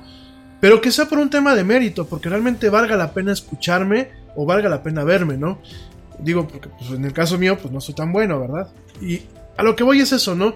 Creo que hemos, hemos perdido un tema de meritocracia. En el tema del fútbol lo platicábamos con, con, este, con Ernesto, lo hemos platicado muchas veces. Por ejemplo, cuando aquí los gallos blancos se trajeron a Ronaldinho, pues sí, era un tema de traerse a este señor que en su momento jugó muy bien. Hay que decir las cosas como son. De traérselo, sí, por supuesto. Pero era más un tema de un icono de vamos a jalar eh, boletos, vamos a jalar estadios llenos, que realmente vamos a buscar que haya una calidad futbolística que anime a la afición, porque fíjense que en un estudio que ya en algún momento lo publicaremos, por aquí me decía este eh, Luis, Luis Mancera, que me escribió, no te mandé saludos Luis, perdóname, pero Luis Mancera me decía, oye Yeti, la publicidad atrás tuya, ¿no? Pues sí, digo, pues yo soy el que me patrocina el programa, pues tengo chance de hacerme la publicidad, ¿no? Pero ya, ya en algún momento les platicaré de un estudio en donde hay una relación, en algunos casos, en algunos, en algunos fan, fans del fútbol, en alguno, en parte de la afición, que a nivel de muestreo eh, neurológico, cuando tú tienes un, un encefalograma, alcanzas a ver que el nivel de dopamina, de adrenalina, de serotonina que muchas veces se segrega eh, cuando se habla del fútbol y sobre todo el cariño a un equipo, en ocasiones es muy similar al mismo que se tiene en un tema de amor de pareja. Entonces, hay gente que cuando yo, yo antes los criticaba y decía, ay, estos ridículos que están llorando porque perdió su equipo. No, hay gente que genuinamente deposita muchas cuestiones psicológicas en su equipo. Y a mí me parece, pues obviamente que el traerte a alguien solamente para cubrir un tema de boletos y no realmente buscar un tema de potencializar ese equipo y realmente dar gustos a las aficiones y por ahí nos vamos, ¿no? Con el tema de la meritocracia, ¿no? No es posible que, pues, esta niña, bueno, sí es posible, pero no sería bueno que esta niña tuviese este rollo, ¿no? Los hermanos, eh, los hermanos Paul allá en Estados Unidos, Logan Paul y el otro señor, este Jake Paul, que son, son tipos nefastos y son gente que han hecho carretonadas de dinero en YouTube, ¿no? De hecho, prácticamente operan ahorita la plataforma. Ya lo vamos a platicar más adelante, ¿no? Y yo no digo que no tengan un mérito, porque han sabido llegar a una audiencia y han sabido llegar en un momento y en una plataforma. Pero yo creo que como, como sociedad tenemos que hacer un parteaguas y decir, ok, me río un ratito, ok, lo escucho un ratito, ok, lo pongo en una balanza, pero que realmente hagamos un ejercicio y no nos, no nos, no nos casemos con las cosas ni nos volvamos eh, fanáticos ciegos y sobre todo que realmente empecemos a buscar convertir una meritocracia. La meritocracia no la van a poner los políticos, amigos. No lo van a, así podemos tener el mejor gobernante del mundo aquí en México, en Estados Unidos, en Timbuktu, donde sea, mientras la ciudadanía no tenga una madurez y una capacidad crítica hacia sí mismos y unas ganas de realmente salir adelante. Y salir adelante no es cambiar todos los días como loco, ni, ni portarse bien ética y moralmente, que ya es un must, ya es algo que se va a dar por esperado, sino también es un tema de realmente tener una voluntad por no quedarnos en donde estamos, por no continuar con los malos hábitos que podemos tener, por no perpetuar muchas veces esta falta de condiciones en donde nos afectamos a nosotros mismos, porque en no tener una meritocracia, pues nos afecta a todos, amigos. El no tener una sociedad que realmente recompense el talento, el esfuerzo, la actitud, porque no solamente basta tener talento, es muy complejo. Yo el otro día platicaba con alguien de Steve Jobs y miren, me quito el sombrero, me cae que es un genio, que fue un genio. Pero el señor era una mala persona. A su hija en, eh, prácticamente sus últimos días, a su hija perdida, a la hija que en su momento no quiso reconocer, la niña fue a visitar al hospital, al, señor Jobs, y el señor Jobs en vez de darle un abrazo, en vez de decirle algo bueno, dice, hueles a excusado público tu loción huele a excusado público. O sea, dentro de la genialidad que era Steve Jobs, dentro del maravilloso ser humano en el sentido del potencial eh, cerebral y todo lo que hizo con Apple eh, tenía, en muchos aspectos como ser humano, era una, persona muy desalmada, una persona muy cruel y muy fría. Entonces, yo creo que tenemos que empezar a tener una conciencia en donde vayamos recompensando todas estas características, vayamos recompensando cuando las cosas se hacen bien, pero que se hacen también bien con una buena actitud. Y sobre todo, el buscar salir adelante como sociedad, no a partir de, lo, de las imágenes que muchas veces son falsas o de las falsas expectativas, sino realmente de un tema de autenticidad, realmente de un tema de desde cada quien en nuestra, nuestra trinchera y sobre todo tomando en cuenta que uno hace una inversión amigos. Cuando yo me porto bien de forma cívica en la calle, cuando yo busco ofrecer un servicio con una buena actitud, cuando a pesar de mis problemas, pues yo vengo y salgo aquí al aire, o atiendo a un cliente, o ayudo a un amigo, y lo hago de bien, lo hago con, con un gesto que emana de uno mismo, con todo ese tipo de cuestiones uno va cambiando. No de una forma artificial, no de una forma histórica así de wow, es que el Rami cambió el mundo por un, por un buen consejo, no. Pero vas cambiando porque son, somos pequeñas moléculas y a la larga vamos generando una reacción en cadena que en algún momento permeará las esferas más grandes y en algún momento quiero pensar, y a lo mejor suena ahorita como que vamos a aprender aquí los cerillos, y como alguien me dijo el otro día en, una publicación que tuve, ¿no? Güey, pareces este guionista de Netflix, vete a trabajar a Netflix, ¿no? No se trata de eso, se trata de realmente buscar hacer las cosas bien, cada quien desde su trinchera, cada quien desde su alcance, cada quien con una cierta actitud, para que poquito a poquito, poquito a poquito, poquito a poquito, poquito a poquito, vayamos cambiando. Creo que es el mensaje que a lo mejor ya lo he dicho mil veces, y yo no soy Mariano, te escucha, ni Fernanda Familia, ni mucho menos, pero creo que sí es muy importante, sobre todo por las situaciones que están viviendo nuestros países, no solamente México, no solamente Estados Unidos, no solamente Inglaterra, no solamente Costa Rica, sino en general el mundo. Creo que nos encontramos en tiempos de cambio.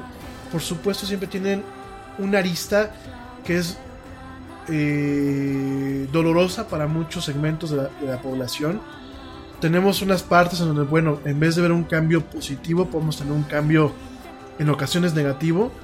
Pero últimamente tenemos un punto de inflexión, un punto en donde quizás la historia se puede llegar a repetir. Pero tenemos muchas diferencias. Tenemos todos estos juguetes que nos permiten estar conectados. Tenemos esto que está acá.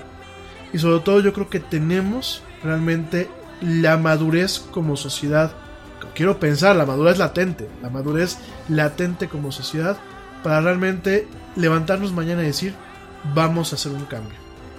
Y el cambio no es, me voy a desgarrar las vestiduras. El cambio es, me voy a volver más selectivo, me voy a volver más crítico.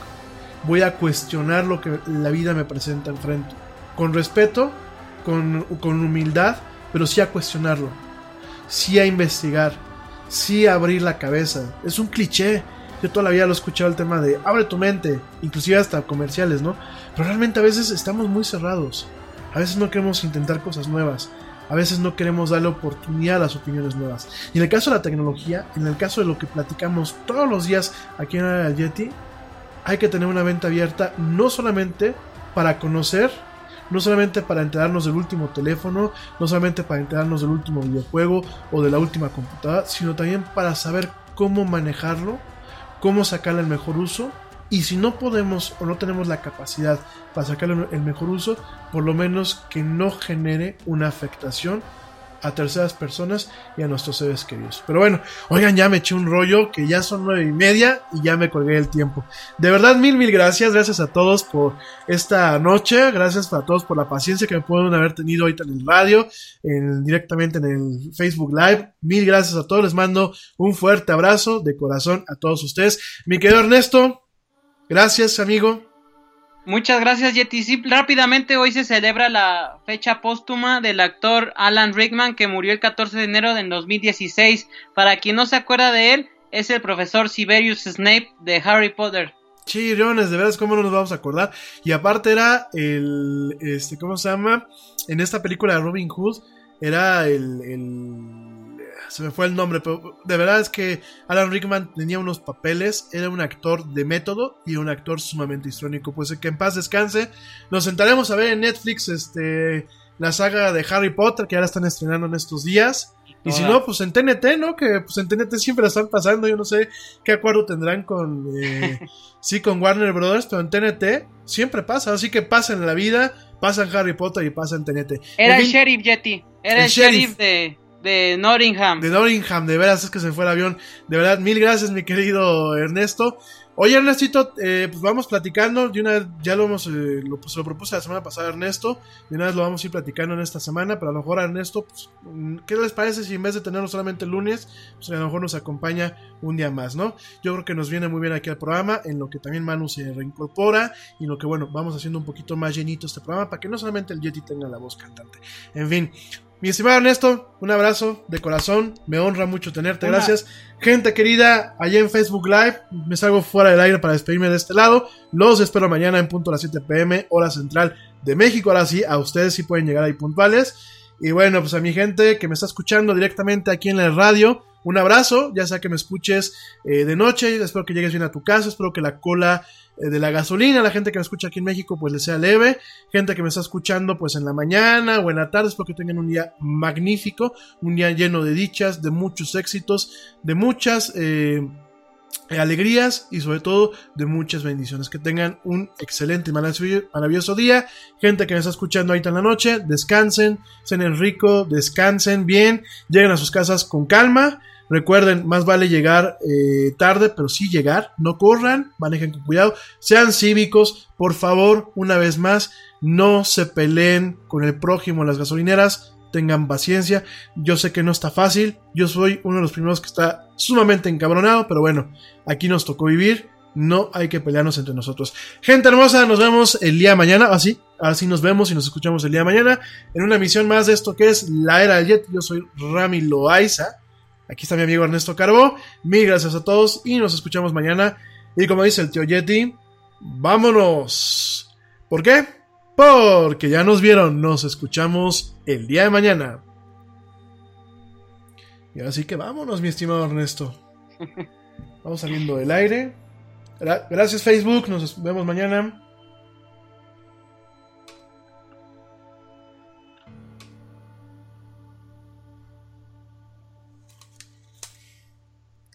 Gracias, queridos amigos. Mañana, mañana nos seguimos escuchando.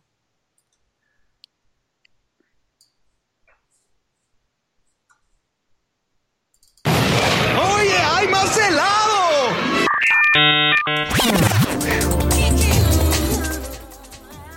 Que la actualidad no te deje helado. Te esperamos en la siguiente emisión de La Era del Yeti.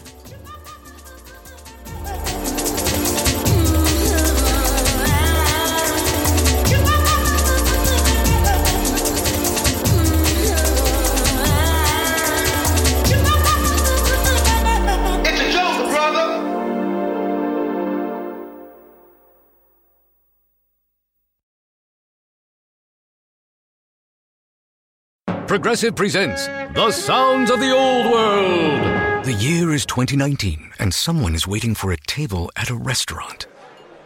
Thompson, party of four. Thompson, party of four. Thompson, part. Oh, there you are. This has been The Sounds of the Old World. Brought to you by Progressive, where drivers can still switch and save like it's 2019. Quote today at progressive.com. Progressive Casualty Insurance Company and Affiliates. Nada es más importante que la salud de tu familia, y hoy todos buscamos un sistema inmunológico fuerte y una mejor nutrición. Es por eso que los huevos Egglands Best te brindan más a ti y a tu familia. En comparación con los huevos ordinarios, Egglands Best te ofrece 6 veces más vitamina D y 10 veces más vitamina E, además de muchos otros nutrientes importantes, junto con ese sabor delicioso y fresco de la granja que a ti y a tu familia les encanta. Todos queremos lo mejor para nuestras familias. Entonces, ¿por qué no los mejores huevos? Solo Egglands Best. Mejor sabor, mejor nutrición, mejores huevos.